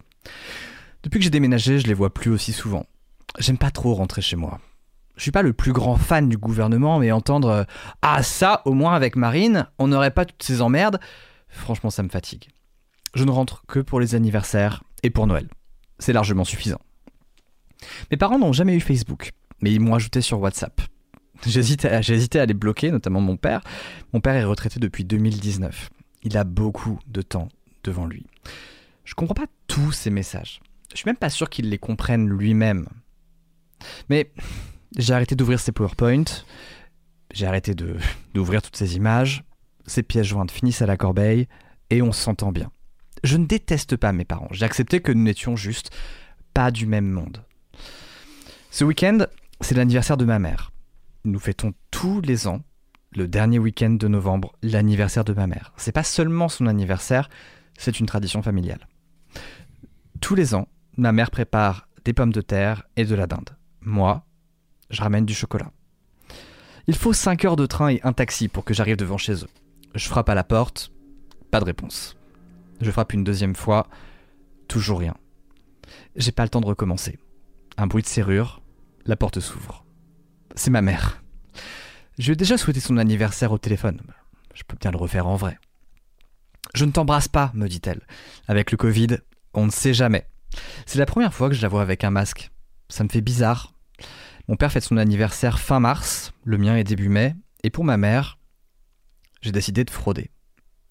Tous nos anniversaires cette année tombaient pendant les confinements, mais à un voyage de train près, euh, au pire j'expliquerai que c'était pour une raison urgente. Je prends ma mère dans les bras, et une odeur commence à me saisir les narines. Je lui demande si elle a commencé à faire à manger, et elle me répond oui, comme tous les ans. Ton plat favori. La dinde, c'est pas mon plat favori, mais je fais semblant pour lui faire plaisir. Ton père devrait pas tarder à rentrer. Je te laisse t'installer. Je pose mes affaires dans ma chambre. Ma chambre n'a pas bougé d'un centimètre depuis un an. Par contre, l'odeur de viande crue en train de macérer inonde jusque dans ma chambre. Il va falloir aérer. Je descends, l'odeur est encore plus forte. Mon père, entre-temps, est arrivé, il est installé à la table de la cuisine. On se salue du regard, et lui aussi, il préfère garder son masque. Je suis surpris d'être le seul à avoir enlevé le mien. Tu t'es lavé les mains? me demande mon père. Oui, dans la salle de bain en arrivant. Dans la salle de bain T'as pris du savon Allez, super, c'est parti. Il enchaîne. Passe-les au gel. Et papa, franchement, passe-les au gel. Le savon, on sait pas ce qu'ils mettent dedans. Je soupire, ça peut leur faire plaisir. Mon père me passe un flacon. Je l'ouvre. Et cette odeur revient et me reprend les narines. C'est une sorte d'odeur. Cette odeur vient du gel. Et ce gel sent la viande. J'en mets un peu sur les mains. Il est noir. Il est un peu grumeleux. Il est légèrement translucide. C'est quoi comme marque? Je sais pas. C'est ta mère qui l'a pris. Maman, c'est quoi ce gel? C'est du gel pour les mains, mon chéri. Et pourquoi il a cette couleur? Il a une odeur bizarre en plus. Et là, je réalise. Tous les gels ont une odeur bizarre. Et ma mère me dit Tu verras, on s'y habitue très bien. J'étale le gel qui s'imbibe et disparaît. Comme tous les ans, ma mère commence à préparer la dinde pendant que mon père lit le journal. Comme tous les ans, je prépare un café. Comme tous les ans, j'en propose à mes parents. Pour la première fois, ils refusent. On sait pas ce qu'ils mettent dedans, dit mon père. Je sais pas quelle vidéo il a vue pour dire ça, mais j'accepte. Je rigole intérieurement. C'est le premier conspirationniste au monde qui porte volontairement un masque chez lui. Le téléphone sonne. Je me lève machinalement, je vais décrocher. Ça peut attendre, dit mon père. Trop tard. J'ai déjà le combiné dans la main.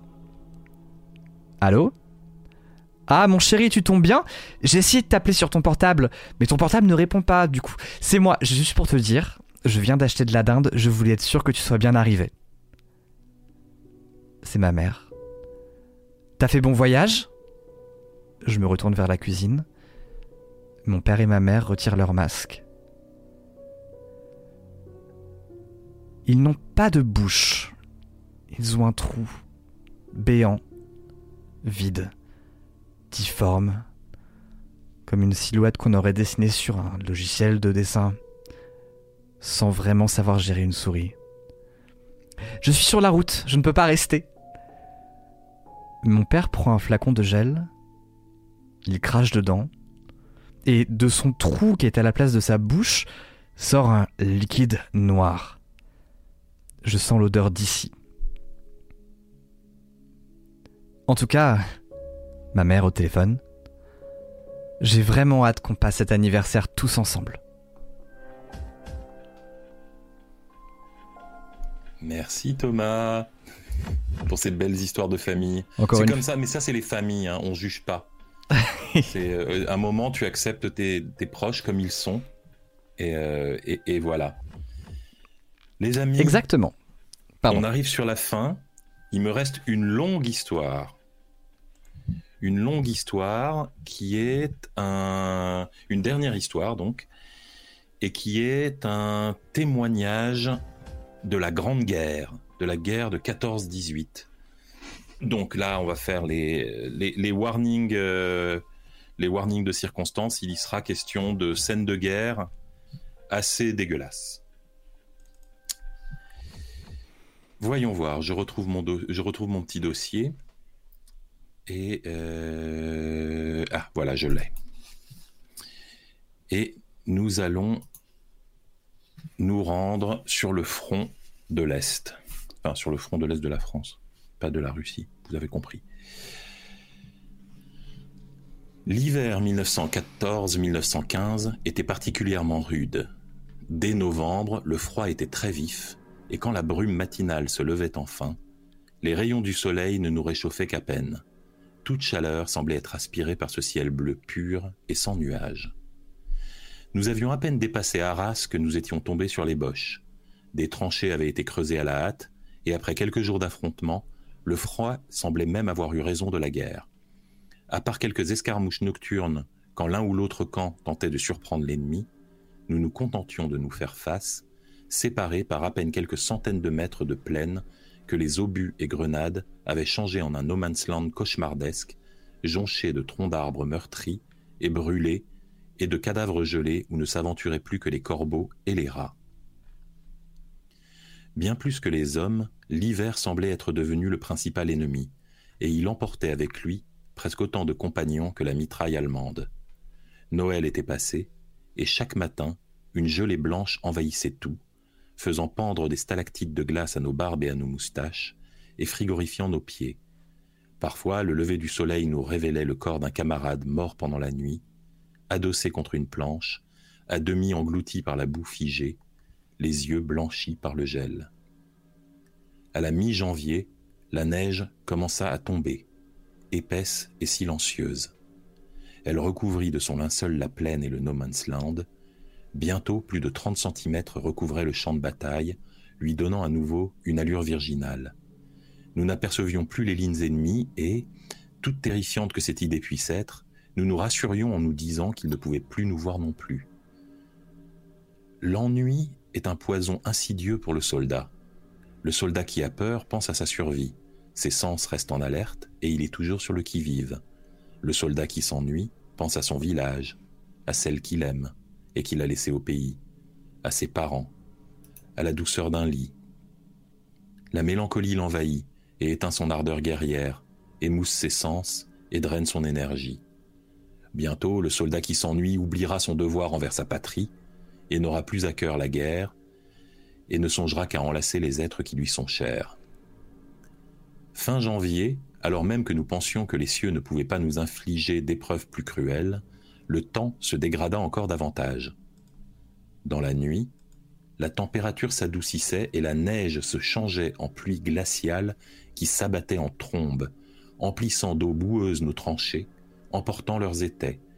Les parois s'éboulaient et nous tentions en vain de les retenir avec les quelques planches fatiguées que nous trouvions. Puis, à l'approche du jour, la température chutait à nouveau, raidissant de gel nos capotes et nos couvertures, engourdissant nos extrémités.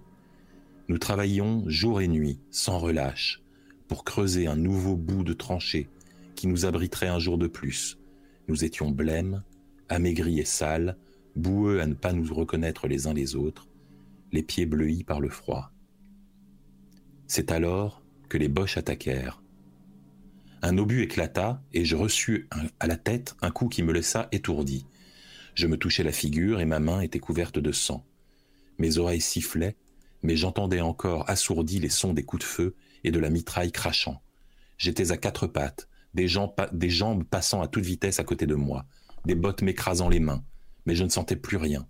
Quelque chose tomba devant moi, un morceau de chair, rouge et flasque. Était-ce à moi?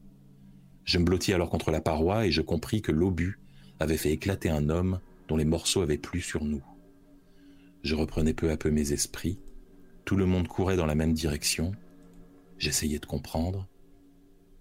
Profitant du rideau de neige des jours précédents, l'ennemi nous avait contournés par la droite.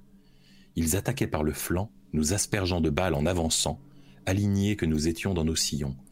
Les hommes qui tentaient de sortir de ce couloir pour riposter se faisaient hacher par les mitrailleuses restées face à nous.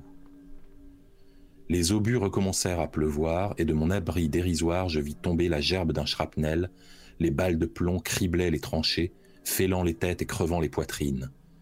Puis petit à petit le silence revint, les hommes couraient moins, quelques derniers coups de feu résonnaient de loin en loin.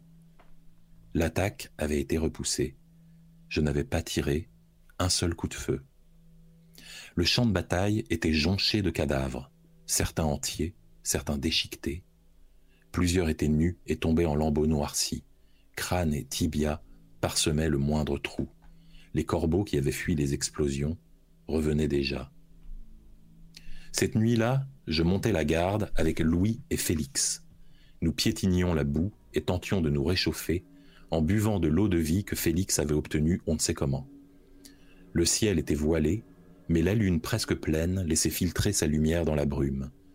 Le No Man's Land, plus torturé que jamais, était un tableau tout en nuances de gris dont se détachaient quelques branches mortes.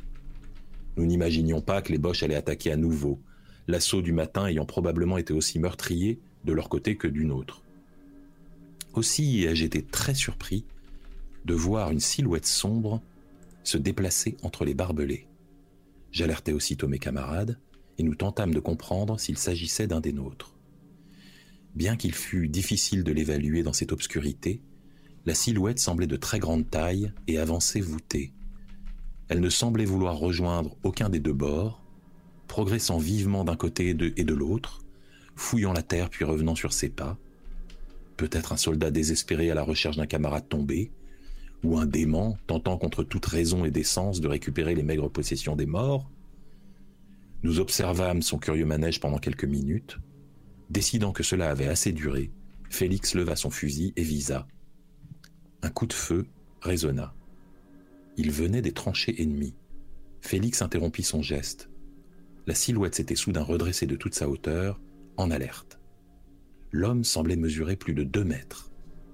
Il resta aux aguets pendant un bref instant, puis détala avec une agilité presque surnaturelle.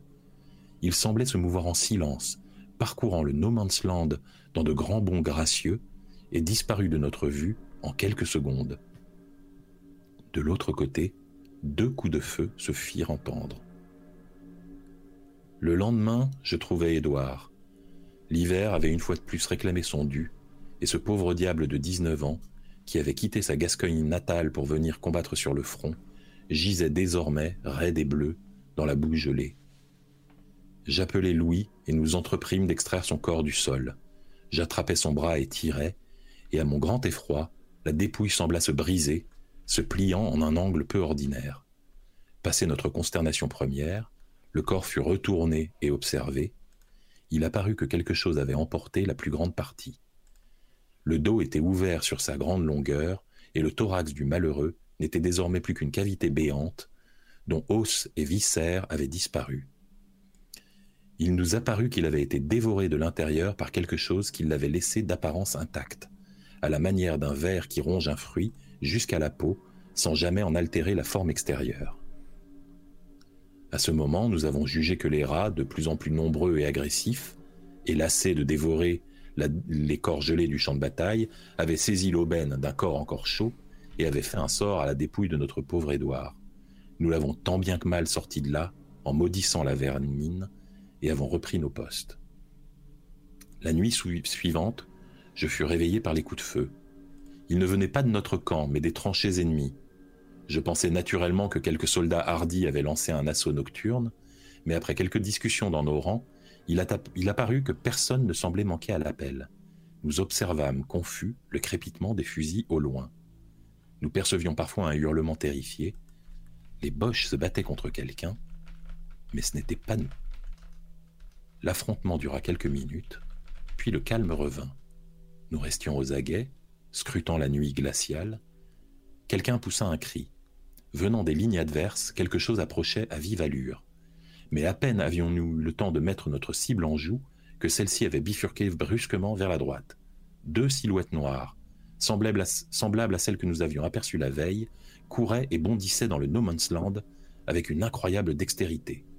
Sans un bruit, et à la vitesse d'un cheval au galop, les deux grands corps maigrelets voûtés à la manière d'un singe glissaient sans ralentir entre les troncs brûlés et les barbelés. Plusieurs coups de feu résonnèrent, cette fois-ci de notre côté. Aucun ne fit mouche, et comme la veille, les deux apparitions s'évanouirent dans la nuit. Le reste de la nuit fut très tendu. Je ne pouvais me résoudre à me rendormir, et mes pieds gelés me faisaient souffrir le martyr. Le gauche avait doublé de volume ces derniers jours, et j'arrivais à peine à enfiler mes godasses, bien que celles-ci fussent trop grandes d'au moins deux pointures. Nous scrutions l'obscurité, ravalant notre angoisse, ne sachant que penser de ce que nous venions de voir. Mais rien de plus ne se passa jusqu'au lever du soleil. Les rayons timides filtrèrent sur la plaine dévastée, ne révélant que les traces des carnages passés recouverts de givre. Puis la brume se dissipa, et nous eûmes la surprise de, de voir se diriger vers nous quelques hommes. Trois Allemands avaient quitté leurs tranchées et s'avançaient en brandissant des drapeaux blancs. Nous avons passé la tête hors du fossé avec une confiance toute relative. Les hommes étaient aux abois. Ils regardaient nerveusement autour d'eux, trébuchant sur les corps gelés, semblant davantage surveiller leurs arrières que craindre nos fusils. Un jeune caporal se mit à hurler. Ils ont des armes Et l'enfer se déchaîna à nouveau. Comme un seul homme, toute la première ligne ouvrit le feu, ouvrant de larges trous dans les poitrines et les têtes des trois émissaires. L'un d'eux parvint à tituber encore quelques pas, avant de s'effondrer dans un rouleau de barbelés où il expira, suspendu comme un pantin dans ses câbles acérés. La mitrailleuse allemande se mit en branle, fauchant net deux intrépides qui avaient sorti la tête un peu trop haut, et quand elle se tut, le calme revint enfin. Il ne resta plus que le bruit du vent glacial, tranchant comme un couteau, transportant ses odeurs de poudre, de sang et de charogne. Une journée et une nuit s'écoulèrent sans incident, mais la seconde nuit, je fus réveillé par la fièvre. J'étais brûlant et mon pied me faisait souffrir plus que jamais. J'avais perdu toute sensation sous la cheville, mais la douleur semblait remonter en pulsations graves de toute ma jambe, en rythme avec les battements de mon cœur, et j'étais couvert d'une sueur glaciale.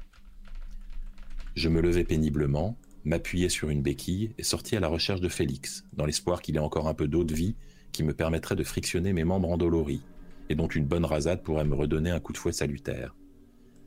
J'avançais le long de la tranchée, ma béquille cassait la croûte de glace et s'enfonçait dans la boue en glissant.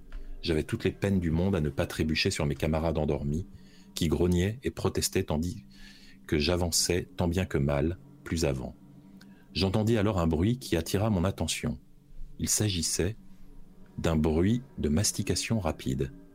Quelqu'un semblait manger goulûment un repas qui renvoyait des sons humides, ponctués de quelques craquements. On aurait dit le bruit d'un affamé dévorant la carcasse d'un poulet rôti. Plus surprenant encore, le son semblait provenir d'en dehors de la tranchée. Après m'être assuré d'être le plus discret possible, je jetai un coup d'œil prudent à l'extérieur et je fus aussitôt frappé de terreur.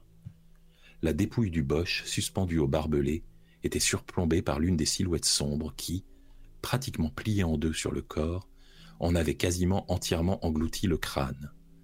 Elle se tenait là, à moins de cinq mètres de moi, inconsciente de ma présente, présence, et dévorait, dévorait le cadavre dans un concert obscène de déglutition et de grognements satisfaits. Il n'y avait rien d'humain dans cette apparition, la créature, bien trop grande pour être un homme, ne semblait porter aucun vêtement ni aucune arme. Et si elle possédait bien deux jambes et deux bras, ceux-ci paraissaient démesurément longs et malingres, partant d'un tronc osseux à peine plus grand que celui d'un enfant. L'être avait un aspect arachnéen et se mouvait autour de son repas par de brèves saccades de mouvements rappelant ceux d'un insecte. Mon souffle s'était bloqué dans ma poitrine et je n'avais pas émis un seul son ni fait le moindre geste qui puisse trahir ma présence.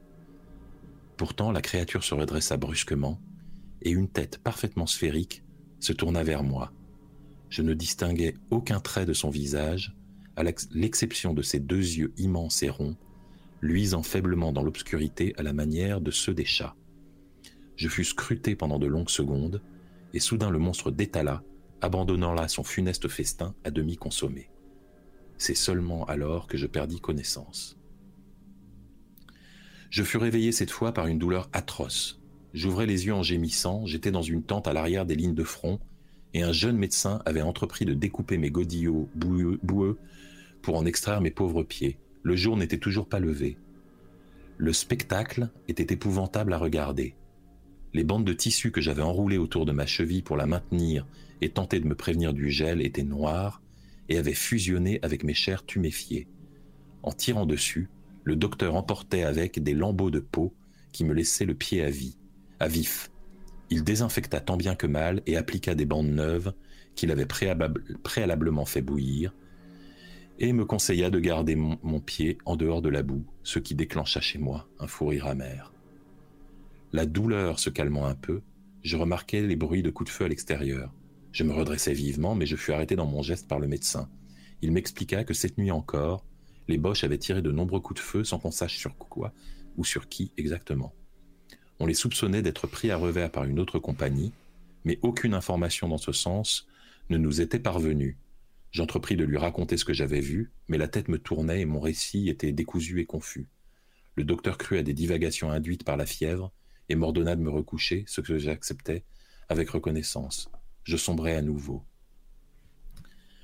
Le lendemain, bien que peu regaillardi, je repartis vers mon poste et y retrouvai Félix, qui évoqua les événements de la nuit. Apparemment, il y avait eu de nouveaux hurlements en provenance des rangs ennemis et beaucoup de coups de feu. De notre côté, plusieurs de ces mystérieuses silhouettes avaient été aperçues, et Félix jurait en avoir touché une trois fois sans que celle-ci ne périsse. La créature avait à peine vacillé quand les balles l'avaient touché et avait fui comme la nuit précédente. Il me raconta aussi que deux blessés avaient disparu et qu'on les soupçonnait d'avoir été emportés par les êtres mystérieux. Les choses ne s'arrangèrent pas pour moi pendant la journée. La pluie glaciale s'était mise à tomber à nouveau et ma fièvre était revenue. Je brûlais et j'avais toutes les peines du monde à tenir debout. Au bout de quelques heures, il fut évident que ma condition se détériorait rapidement et Félix et Louis me transportèrent à nouveau vers la tente de premier secours. Je ne me rappelle plus très précisément la suite des événements. La nuit était retombée et j'entendais de nombreux cris et coups de feu. Des gens couraient dans tous les sens. J'ouvris les yeux, et là, à quelques centimètres de mon visage, l'horrible tête sphérique me regardait de ses yeux argentés. Même à cette distance, je ne distinguais aucun attribut sur cette face sombre, comme si la lumière refusait d'en éclairer les reliefs. Mes oreilles bourdonnaient. La créature semblait hésiter. Ses membres étaient posés des deux côtés de mon brancard, et elle me surplombait comme une araignée au-dessus de l'insecte pris dans sa toile. Je me mis à hurler, hurler suraigu, comme un enfant pris de terreur. Je battais des bras et des jambes, je me cabrais, je frappais le torse du monstre.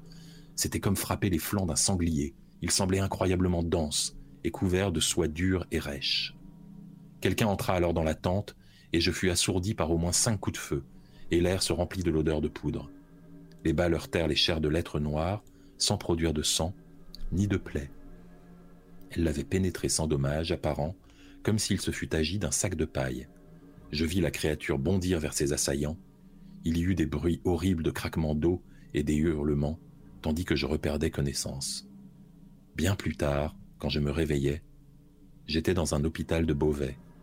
Un de mes pieds était enveloppé d'épais bandages et l'autre n'était plus. On m'avait amputé pendant mon sommeil. J'appris que j'avais été inconscient cinq jours et je ne serais plus appelé à, retourner au front. J'allais être enfin ramené auprès de ma famille à Lannion. Je pleurais beaucoup ce jour-là. J'ai pris des nouvelles des combats. On m'annonça que peu après mon départ, la ligne de front avait été abondamment bombardée, emportant la plupart de mes camarades. Louis et Félix n'avaient pas survécu. Une autre compagnie était arrivée et avait trouvé les tranchées allemandes également détruites. Il semblait que les Boches avaient bombardé alliés et ennemis sans qu'on puisse s'expliquer pourquoi les Allemands reculaient sur la ligne de Hindenburg et on espérait reprendre rapidement Lille, Cambrai et Saint-Quentin. Aucun rapport ne fit mention des événements des derniers jours des tranchées d'Arras. Et l'Allemagne et la France poursuivirent le massacre de leurs enfants, dont l'hiver recouvrait les dépouilles de son linceul de neige. Quelle belle histoire. Elle est ouf celle-là. Ouais. Merci. Reprenez pas Saint-Quentin, sérieusement, ça sert à rien, dit ma, ma michouette. C'était euh, ouais, c'était saisissant et puis bon bah la Première Guerre mondiale ils ont déjà son lot d'horreur. Mhm. C'est euh, ça ne fait qu'ajouter finalement. On n'est que dans la dans une surenchère. Les amis, Est-ce qu'il serait pas l'heure de passer au débrief? Est-ce qu'il serait pas est-ce qu'il serait pas temps de passer au débrief Voilà. Alors si, on va passer au débrief. Euh, alors on va commencer par euh, le, le- le Noël avec les, les colis Amazon. Thomas, est-ce que c'était vrai? Ah non, c'est fait maison ça. What? Ah oui, c'est du pipeau. Alors attention, parce que néanmoins, euh, précisons que de manière générale, Amazon tue des gens. hein. Mais euh, Mhm. pas comme ça. C'est pas, il faut pas comme ça. C'est plus insidieux.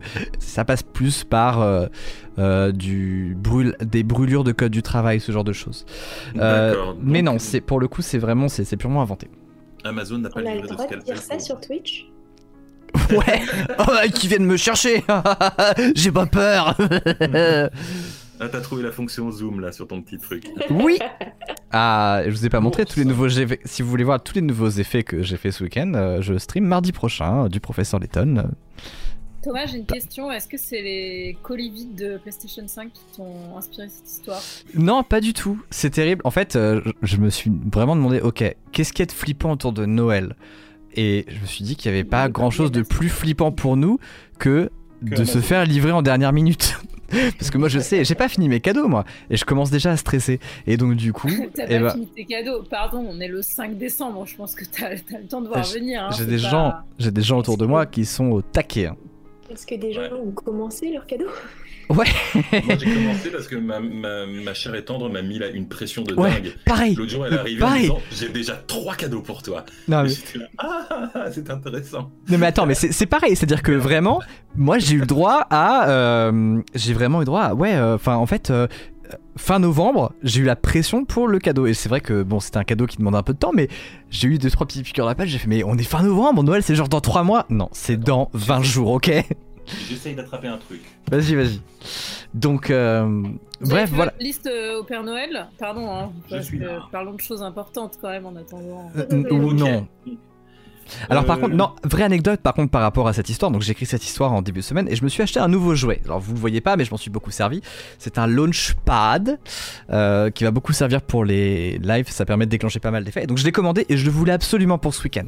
Je l'ai commandé genre mercredi et donc j'ai payé 10 euros de plus Chronopost pour avoir le colis.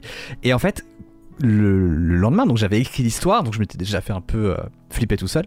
Et le lendemain, je reçois le, SMS de livraison. Alors, mon immeuble est accessible, euh, le livreur avait l'adresse, il avait mon numéro de téléphone, il avait tout.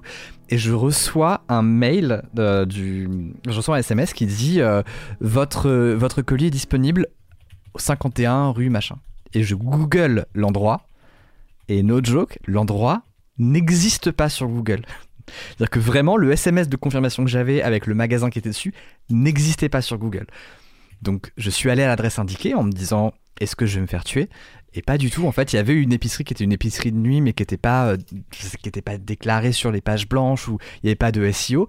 Mais vraiment, sur le coup, t'écris une histoire avec des livreurs qui tuent des gens pour euh, récupérer leurs organes. Et le lendemain, en fait, tu te rends compte que ton colis est peut-être dans un piège. C'était, j'étais pas très à l'aise. Voilà pour l'anecdote. Merci Thomas, je t'ai envoyé un petit message. Ah. Euh, je vais en profiter pour parler de l'histoire suivante, qui est l'histoire de l'ours. Alors l'histoire de l'ours, elle est pas de moi. Euh, c'est, c'est, euh, c'est, c'est- comment dire, c'est un vol, un vol inqualifiable de ma part. J'ai, j'ai volé une histoire que j'ai trouvée. Euh, je ne sais pas si elle vous a beaucoup effrayé cette histoire d'ours. Moi, je l'ai, lue quand j'avais, je pense, une dizaine d'années. Euh, peut-être un peu plus vieux, je sais plus. Je devais avoir, euh, ouais, je devais avoir à peu près une dizaine d'années. Et elle m'a terrifié et elle m'a suivi pendant pendant très longtemps cette histoire. Et, et je m'étais dit tiens je voudrais la raconter pendant les nouilles rampantes et donc c'est ce que j'ai fait. Je l'ai à peine adaptée, c'est-à-dire qu'elle est très proche de l'histoire originale. Et voici l'histoire originale. c'est le J'aime lire numéro 81 qui s'appelle L'ours grise. Et je vous promets que j'ai quasiment rien changé à l'histoire. Et, euh, et, euh, gros trauma euh, quand j'avais euh, quand j'avais 10 ans. Tu m'étonnes. Donc euh, voilà, je sais pas pourquoi parce que j'aime lire. À l'époque, je pense que c'était les années 80. On se disait ça forge le caractère. Et, euh, et donc euh, et donc on faisait des histoires absolument épouvantables pour euh, pour les euh, pour les pour les enfants. Bah, la preuve en est, euh, des années plus tard, tu fais les nouilles rampantes, donc ça t'a vraiment Ouais. forgé le caractère pour le coup. Ça m'a traumatisé. Donc voilà. Alors euh, Clara, veux-tu nous dire un mot sur le- derrière la maison? Euh, derrière la maison, au bout du lac, à droite, à gauche, derrière le sapin. Euh, écoute, c'est les, les conséquences désastreuses d'avoir grandi en Rhône-Alpes. Euh, voilà. Et de ne pas avoir pécho tard. Euh, c'est une histoire qui a été écrite le 5 décembre 2020 entre 18h et 18h40. Euh, et j'espère qu'elle vous a plu. Moi, j'aime oui, c'était beaucoup, très euh, cool. j'aime beaucoup tes rythmes dans tes histoires. C'est le 1, Ça s'appelle 2, un cache-misère. 3. Mais j'aime bien, c'est beau. Ça marche trop bien, ça fait vraiment une chanson, c'est Ça trop fait cool comme des petites comptines. Mais on a tous nos caches-misères. Ce qui est trop drôle, c'est qu'on commence à, on apprend à se connaître, nous aussi, Mhm. mais et, et c'est trop drôle parce que, enfin, moi, je, vraiment, je sais que je vais me faire rigoler un jour avec ça et j'essaie d'en mettre le moins possible. Mais bon, on est entre nous, on a le droit de tricher, quoi. Et en tout cas, ton Mhm. histoire était vraiment trop bien et l'ambiance était vraiment cool et bravo. La semaine prochaine, enfin la prochaine fois, j'essaie de faire quelque chose d'autre que des comptines mélancoliques, mais je n'y arriverai pas. Pourquoi faire. Très On va, dire, on va dire un mot sur l'histoire des poupées russes qui a glacé tout le monde jusqu'à la moelle. J'avoue, On a, on a beaucoup hésité à la mettre et euh, on savait, on savait pas si c'était beau, si c'était trop ou pas, mais euh, en tout cas, moi, elle m'a fait recroqueviller tous mes orteils, elle m'a glacé dans mon ventre. Elle était épouvantable, chérie Crime. Est-ce que tu veux nous en dire un mot? On montrera pas d'image, je préviens. Euh, on peut peut-être montrer l'image d'Anatolie, juste sa tête à lui, mais par Ah, contre on j'ai dégagé, pas du coup. Ah bon, bon, on J'ai laisse j'ai tomber. dégagé toutes les photos, mais On laisse tomber parce que Mm. c'est une histoire absolument vraie. Tout ce que j'ai écrit est vrai. Je l'ai juste réécrit à la première personne tous les faits euh, qui résument l'histoire. Mais euh, c'est tout, tout est vrai. Tout est horriblement vrai. Et euh, et il, il encourait 5 ans de prison seulement. Cinq puis ans, on- Russe Ouais. supérieur. C'est ça. Mais après, on a jugé, ils ont jugé qu'il était atteint de, euh, de schizophrénie paranoïa. Et du coup, euh, schizophrénie paranoïaque. Du coup, il a été interné à la place et au lieu de ses 5 ans, il est encore interné. Ça fait 4 ou 5 ans, donc c'était en 2011 son arrestation, que tous les ans, en fait, ils le réévaluent et qu'ils se disent euh, fuck no, il peut pas sortir, quoi, c'est pas possible. Donc voilà. la Tout première. Vas-y, vas-y, pardon, je t'ai coupé. Pardon. Et si jamais euh, il y en a parmi vous qui veulent voir euh, les poupées, c'est vraiment horrible, je préviens d'avance. Euh, bah, vous avez juste à googler son nom. Mais je vous déconseille quand même vraiment de le faire Ouais, parce que moi, pour les recherches, euh, j'ai été obligée de voir les images et je dois vous avouer qu'elles sont imprimées devant mes yeux et que j'étais vraiment pas bien. quoi. Mais comme dit Claude Gau, il les tuait pas. Il allait les déterrer, il leur faisait subir aucun sévice, il les habillait et les décorait en quelque sorte. Mais déjà, en ça, déjà, c'est, c'est déjà trop, on a envie de lui dire. Ça n'excuse en fait, vraiment rien. leur-. Ça n'exclut absolument rien. Il, il- ce qu'il- Non, mais- ce qu'il faisait dans sa tête, c'est qu'il leur redonnait, il leur construisait un corps qu'elle pourrait utiliser quand, euh, il aura, quand il aurait fini ses recherches et qu'il aurait trouvé le moyen de les ramener à la vie physiquement. D'accord. Et Alors- il les aimait comme ses enfants. Il n'y a aucun sévice sexuel, rien du tout, ça a été prouvé. Il avait juste un besoin d'enfant problématique. Et Alors, voilà. problématique est, tu- est un adorable euphémisme. Ouais, c'est clair. Ça Dans ne les- m'explique rien, mais je trouve que c'est presque joli. Ouais, non. Julie J'aurais pas dit joli. Moi, j'arrive pas à trouver ça joli, je suis Mais désolé. presque, presque. Presque. Non, mais il y a Ah un ouais. truc, euh, genre, Ouais. foncièrement, euh, un peu dingo et touchant à la fois. Enfin, c'est horrible. Ah ouais, mais- non, il est, c'est, moi, ça m'a, mais vraiment, j'écoutais et je, me, je sentais ma température corporelle baisser. Je pense qu'à la fin du récit, j'étais à deux. Moi, quand j'ai lu l'histoire, que je suis allé voir sur internet, il y a des articles du Mm. Daily Mail. Qui, le Daily Mail qui est connu pour être un journal de nuances en plus, hein, qui ne fait jamais trop dans le spectacle. Euh, c'est c'est taré, quoi. À quel point. Euh, Elle était, euh, elle était extrêmement bien racontée. En tout cas, Ouais. l'idée de l'avoir mis à la première personne, ça m'a. euh, C'était le pire truc possible. C'était le pire C'est- truc. C'est ce que je me suis dit. Je me suis dit, on, je pense pas avoir déjà raconté un truc aussi morbide. Allons-y, franchement. Faisons passer ça pour quelque chose de normal en le racontant. Quelle jolie histoire de Noël. Merci. Avec Moi, je suis contente de ne pas avoir entendu le nom du mec en entier, comme ça, je n'aurais absolument pas la tentation d'aller. euh, Tu veux que je te l'écrive dans le chat? Tiens, je te le copie-colle dans le chat. On va passer euh, à la femme du resto japonais. Alors, euh, c'est moi qui l'ai vu euh, passer. euh, J'ai proposé à Julie de la lire, mais c'est c'est- je l'ai trouvée euh, sur Internet. Elle a recirculé, je sais pas pourquoi, il y a quelques jours. Je l'ai vu passer quatre ou cinq fois il y a quelques jours. Et euh, évidemment, elle est, elle est fait que puissance 2000. Euh, c'est, c'est, euh, enfin, on voit les, ça- elle date de 2008, je crois, et on voit les gros effets spéciaux maintenant qui ont un peu vieilli. Et euh, est-ce que tu connaissais toi le cinéaste Julie? Non, je connaissais pas le cinéaste, mais je trouve que c'est assez, c'est assez bien fait. C'est plutôt efficace. Est-ce que tu Et, as gardé son nom quelque part? J'ai oublié de noter le nom du cinéaste. Et je sais plus si je l'ai mis sur le fichier. À quoi c'est un réel un peu identifié Moi, j'ai la vidéo Ça- YouTube. Ah voilà, c'est ça, de- ça. ça fait partie euh, d'une série de, de courts-métrages d'horreur filmés en, en comment en found footage, euh, filmés à la main, et ça s'appelle Ura, Ura Horror de euh, Shirashi euh, Koji. Et ça date de C'est un 2008. quartier de Tokyo, euh, Ura. Voilà. Ura Harajuku, c'est un quartier de Tokyo. Et donc voilà, c'est euh, Ura Ura. Alors les effets ont quand même pas mal vieilli quand tu regardes la vidéo en plein écran. euh, euh, tu vois euh, quand elle tombe sur le quai, tu vois la bonne grosse découpe, Ouais. pas pas la même lumière, etc. Mais mais c'est assez chouette et, et je crois qu'il y en a il y en a cinq ou six comme ça. Et pour une raison qui m'échappe et qui échappe probablement au réalisateur. ces films sont devenus un peu viraux et des gens continuent à les partager en prétendant que c'est des vrais trucs et, euh, et, et quand tu lis les commentaires, il y a vraiment plein de gens qui sont persuadés que c'est un vrai truc. Attends, tu veux dire que des gens se font avoir sur internet et n'arrivent pas Non, à démêler le vrai du faux de quelque chose C'est-à-dire qu'il y a se faire avoir et se faire avoir. C'est-à-dire que là, c'est c'est même pas un truc qui a été mis sur internet pour une blague. Ouais. C'est un film euh, dont on a pris un extrait et qu'on a mis en, en- sur YouTube en disant euh, cette vidéo n'est pas truquée. Et tu vois, Ouais. Donc voilà. J'ai beau savoir que c'est truqué, la- l'image de la fin avec juste le dessus de, de sa tête qui regarde par-dessus le quai, elle m'a quand même glacé le sang. Ouais. C'est est horrible. horrible. Et comme elle passe rapidement, en plus, euh, elle est saisissante, quoi. Avec son petit avoir. nez qui est posé sur le rebord Oui, du elle la trouve- frigo, alors pour le coup, je la trouve presque mignonne cette image. Tu sais, on Ah bah dirait un chacun enfant- ses kinks. Hein. On dirait un enfant qui regarde par-dessus une table comme ça, tu sais, dire oh. Nope. Et, euh, et alors, je vais enchaîner direct sur la tête du diable. Alors, la tête de diable, euh, c'est une euh, histoire vraie dans le sens où c'est un témoignage de tous les faits sont vérifiables. Donc, euh, tous les faits décrits dans l'interview de Giger, c'est des vraies personnes qui ont témoigné, etc. Donc, tous les frais, tous les, faits sont vérifiables, ils ont bien eu lieu. Il, a, a bien eu une malheureuse amie qui a pris feu comme ça dans, dans un gala.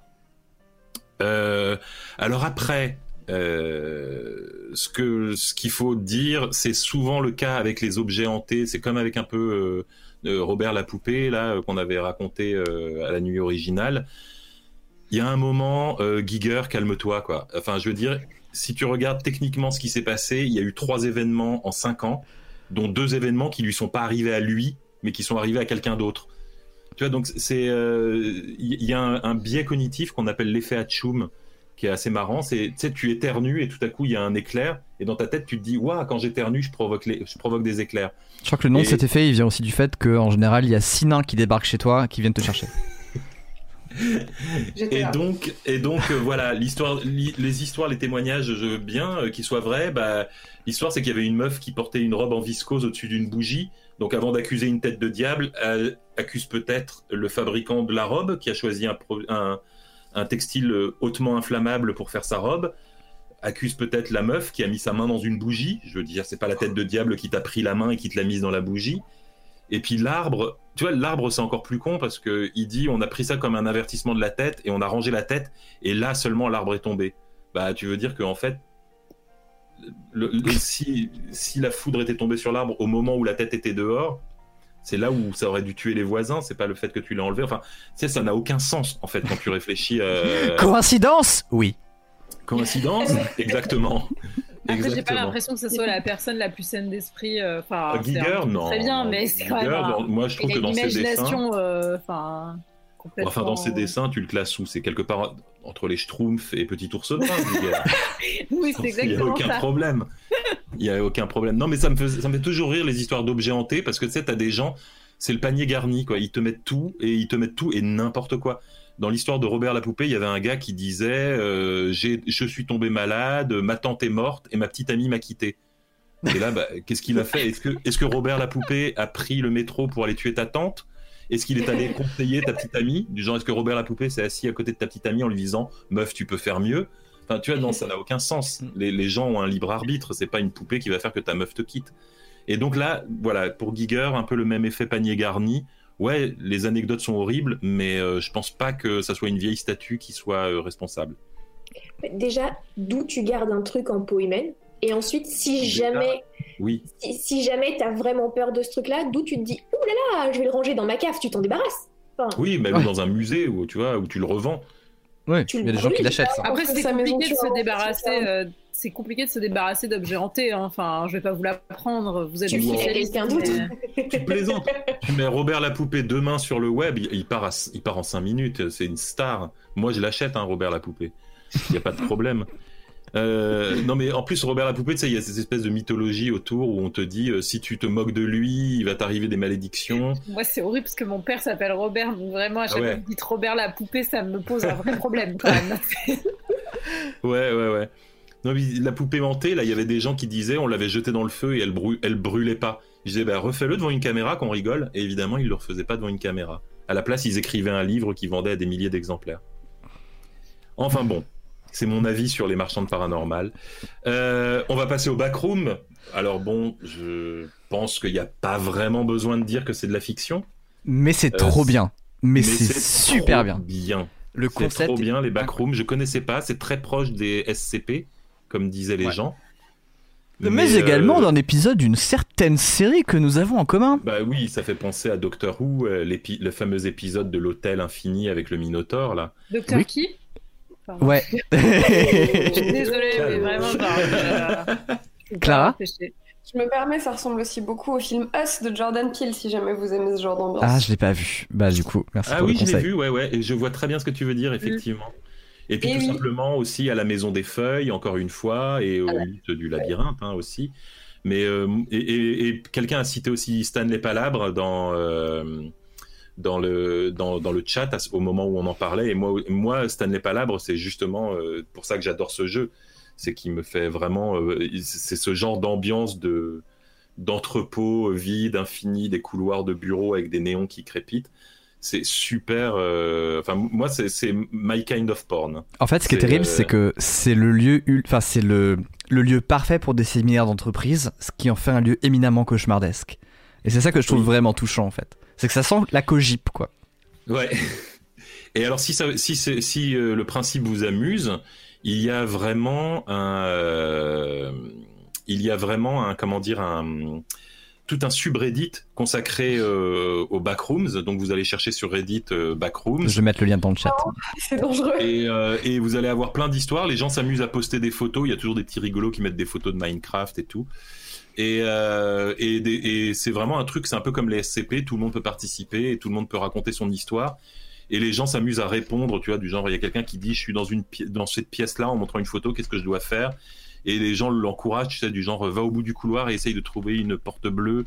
Et puis, tu sais, ils rebondissent comme ça. Il y a un, un aspect impro qui est assez marrant. Moi, ça m'a beaucoup fait penser à une série que j'adore et à la saison 2 en particulier, sans spoil, bien sûr, qui est The OA. Je sais pas si vous avez regardé cette série, mais il y a pas mal ce truc aussi. J'avais de- vu la saison 1, mais j'avais pas Bah. tellement accroché. Et ben, je t'invite à regarder la saison 2 parce que je suis sûre qu'il y a tout un pan qui va t'intéresser. euh, Ok, bah écoute, je tenterai peut-être. sur un gros cliffhanger qui ne sera jamais terminé. C'est ça que tu incites les gens à faire, Julie? Euh, J'incite les gens à regarder des contenus de qualité, tout à fait. Pas de Exactement. problème avec ça.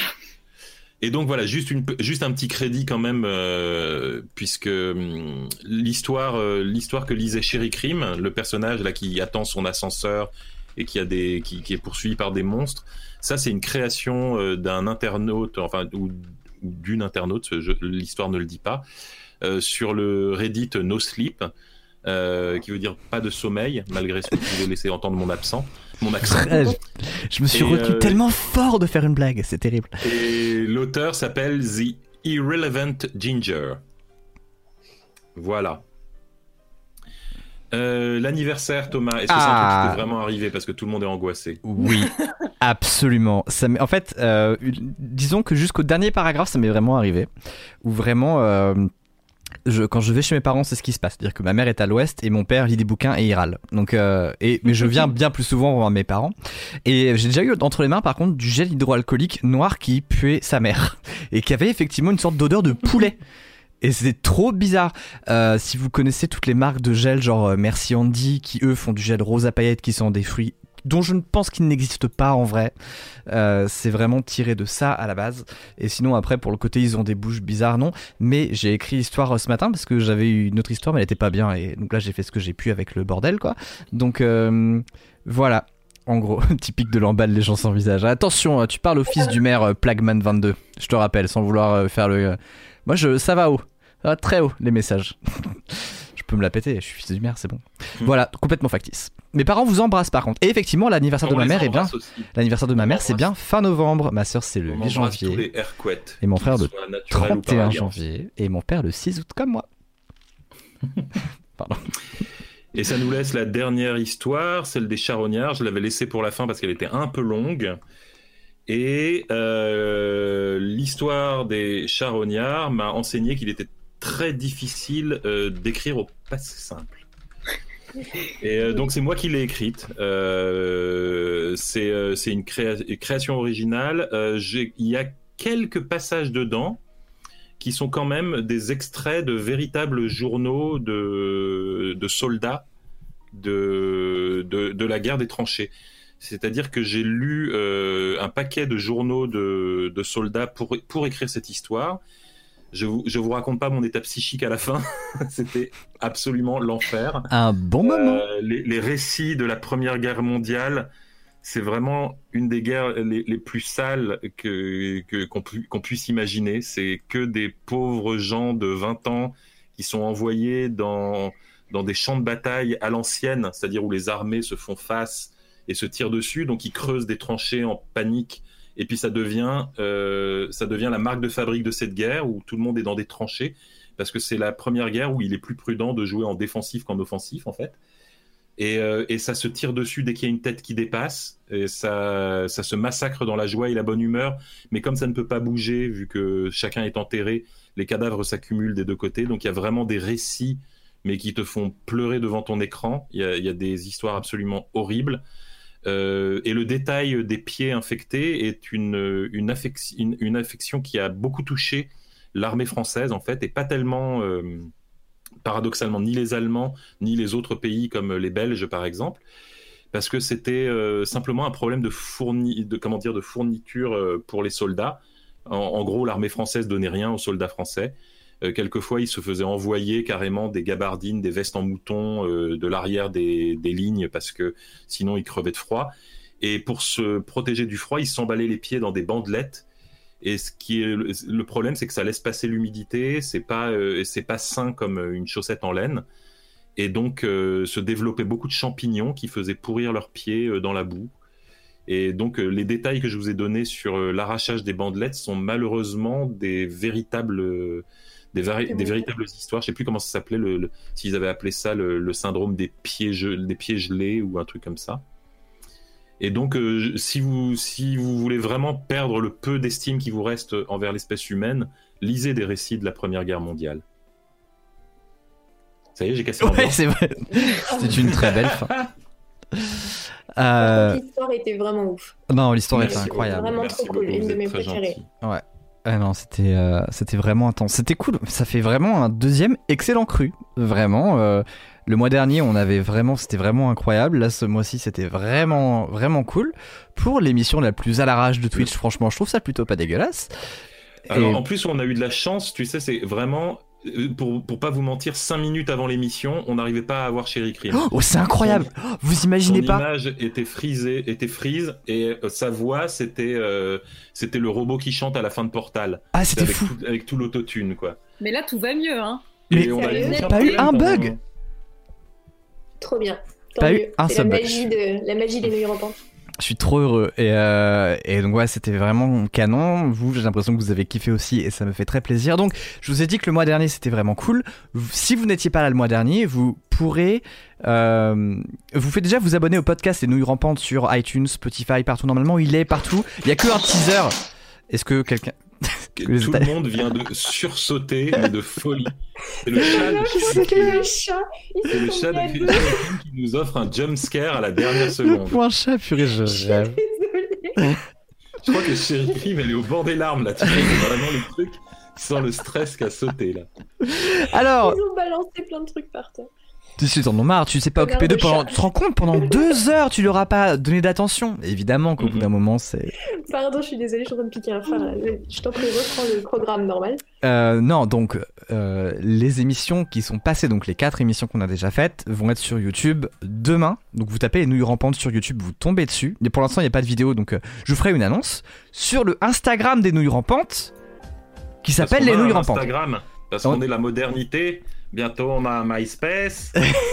J'ai eu le temps de rien faire encore. J'ai vraiment eu le temps de rien faire sur cet Instagram, mais j'ai envie de faire beaucoup de choses et, euh, et, et qu'on fasse beaucoup de choses. On est un petit cercle, on est un petit gang. euh. Il faudrait qu'on se trouve un nom. Qu'est-ce qu'on pourrait se trouver comme nom Euh, parce que Les. Les nouilles. Oui.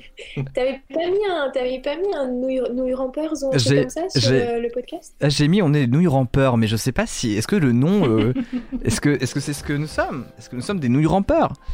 Les Ou juste- nouilles les, les, les, les, les- les- voilà, les, les, les, les- les pattes. Bon, on va trouver, on, on va réfléchir, on fera un sondage sur euh, on fera un sondage sur Insta. Mais bref, donc les replays arrivent euh, demain en demain sur YouTube et en podcast. Ils sont coupés, euh, pas édités hyper bien, mais Je vais Voilà. me permettre une euh, toute petite euh, promo pub copinage. Oui, c'est le moment.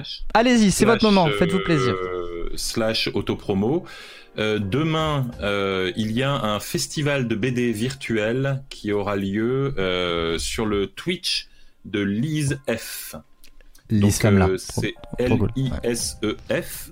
Et euh, ça sera une grande partie de la journée. Et donc, euh, Lise fait un, un festival virtuel de BD, puisque les festivals réels n'existent plus pour le moment. Et il y aura beaucoup d'invités. Donc, moi, j'ouvrirai la danse de, de 10h à 11h avec euh, Leslie Play, avec Julie Gore, avec. Avec euh, avec qui d'autre? J'ai un Aurélien Fernandez qui dessinera, on dessinera ensemble.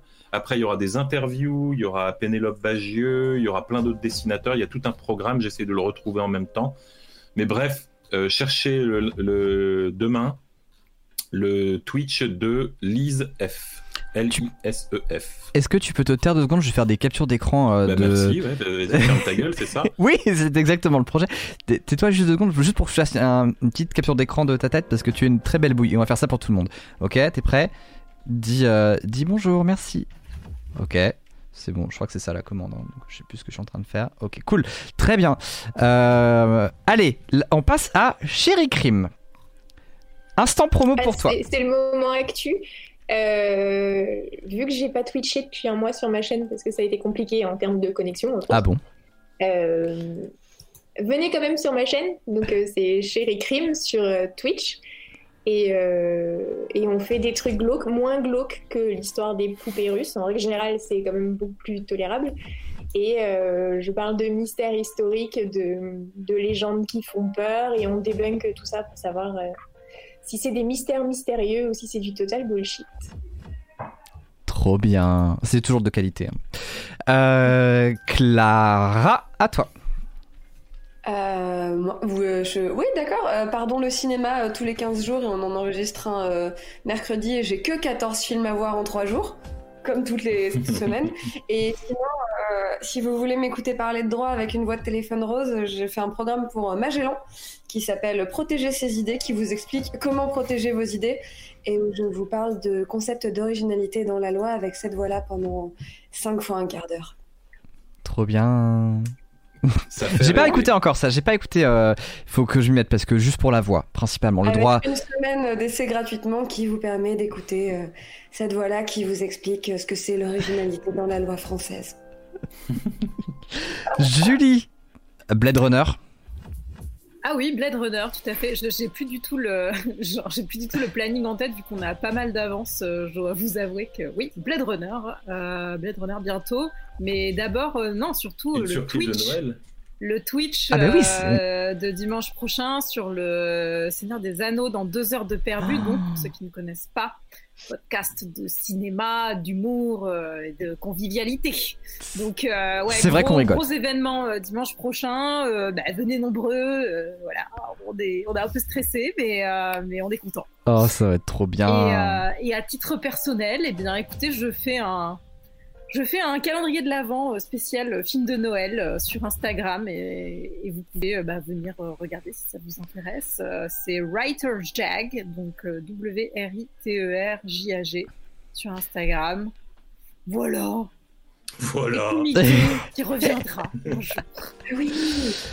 Euh, quant Thomas, à moi. Tu, Ah oui. tu veux alors déjà- un petit de conclusion avec ton beau masque là? Ouais, je voulais juste prendre une photo. euh, J'ai mis le masque juste pour mettre la photo comme ça. Genre. Je m'éclate, hein. Je sais Oui, On pas. voit ça, on voit ça. Attends, je zoome un peu. Ce truc. Thomas découvre les boutons de zoom et tout. Là, il Mais tu peux pas faire de zoom facilement sur OBS, c'est trop chiant. Et là, Mais du alors, coup, t'es quoi- t'es quoi T'es le, t'es- t'es le miroir dans Shrek? Euh, miroir dans Shrek, euh, putain, tout le monde arrête pas de me comparer à lui, c'est chiant. Euh, évidemment, le gars il a percé, mais parce qu'il avait ses parents derrière. Moi, j'étais son voisin, en fait. Alors évidemment, euh, lui, il a sa famille qui est vachement derrière lui. Moi, mes parents, ils ont été embauchés comme miroir à H&M. Genre, Ah je sais bah, plus où à Paris. Moins bien. hein. C'est moins bien, ça, c'est ça. Attends, j'enlève le fil parce que je suis pas concentré. Euh, alors moi de mon côté, oh là, trop zoomé ça. Euh, de mon côté, bah, je suis toujours en, live. Alors là, je reprends les lives progressivement. J'ai eu beaucoup de taf avec Topito pendant tout le mois de novembre. Euh, on reprend les lives progressivement. Donc tous les mardis, c'est Professeur Letton sur la chaîne. Et il y aura d'autres lives qui vont arriver progressivement. et j'aimerais bien avoir un bon programme d'ici janvier. Mais tous les mardis maintenant, c'est on stream Professeur Letton. Enfin, globalement, on stream Professeur Letton. On, on dit qu'on stream Professeur Letton. Après, on parle beaucoup, on fait beaucoup de conneries et, euh, et on joue éventuellement un peu. Enfin, quand je dis on joue, c'est que je suis nul et vous vous foutez de ma gueule. Et euh, les gens aiment bien.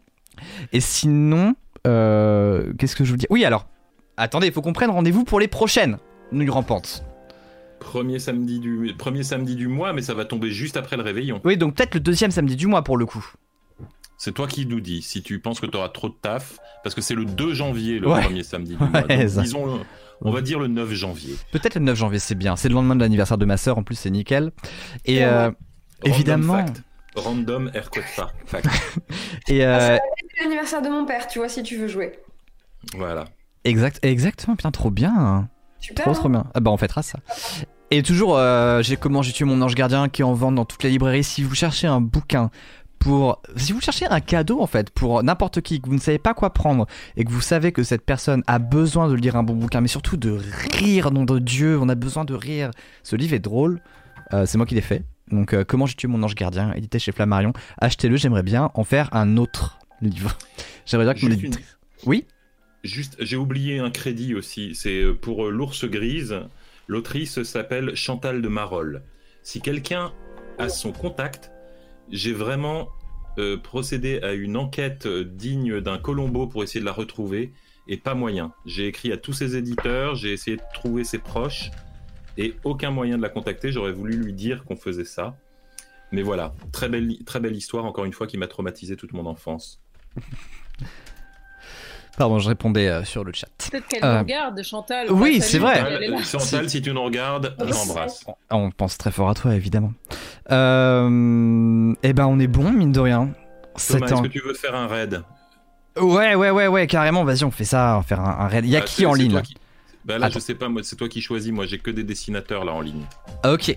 Bon, on fait le raid et puis euh, on s'embrasse juste après. Qu'est-ce qu'il y a? Il y a un créatif. Euh... Il y a Nota Bene. Ah oui. Nota Bene. Ah oui, Nota Bene, ça peut être sympa ça, tiens. Qu'est-ce qu'il fait?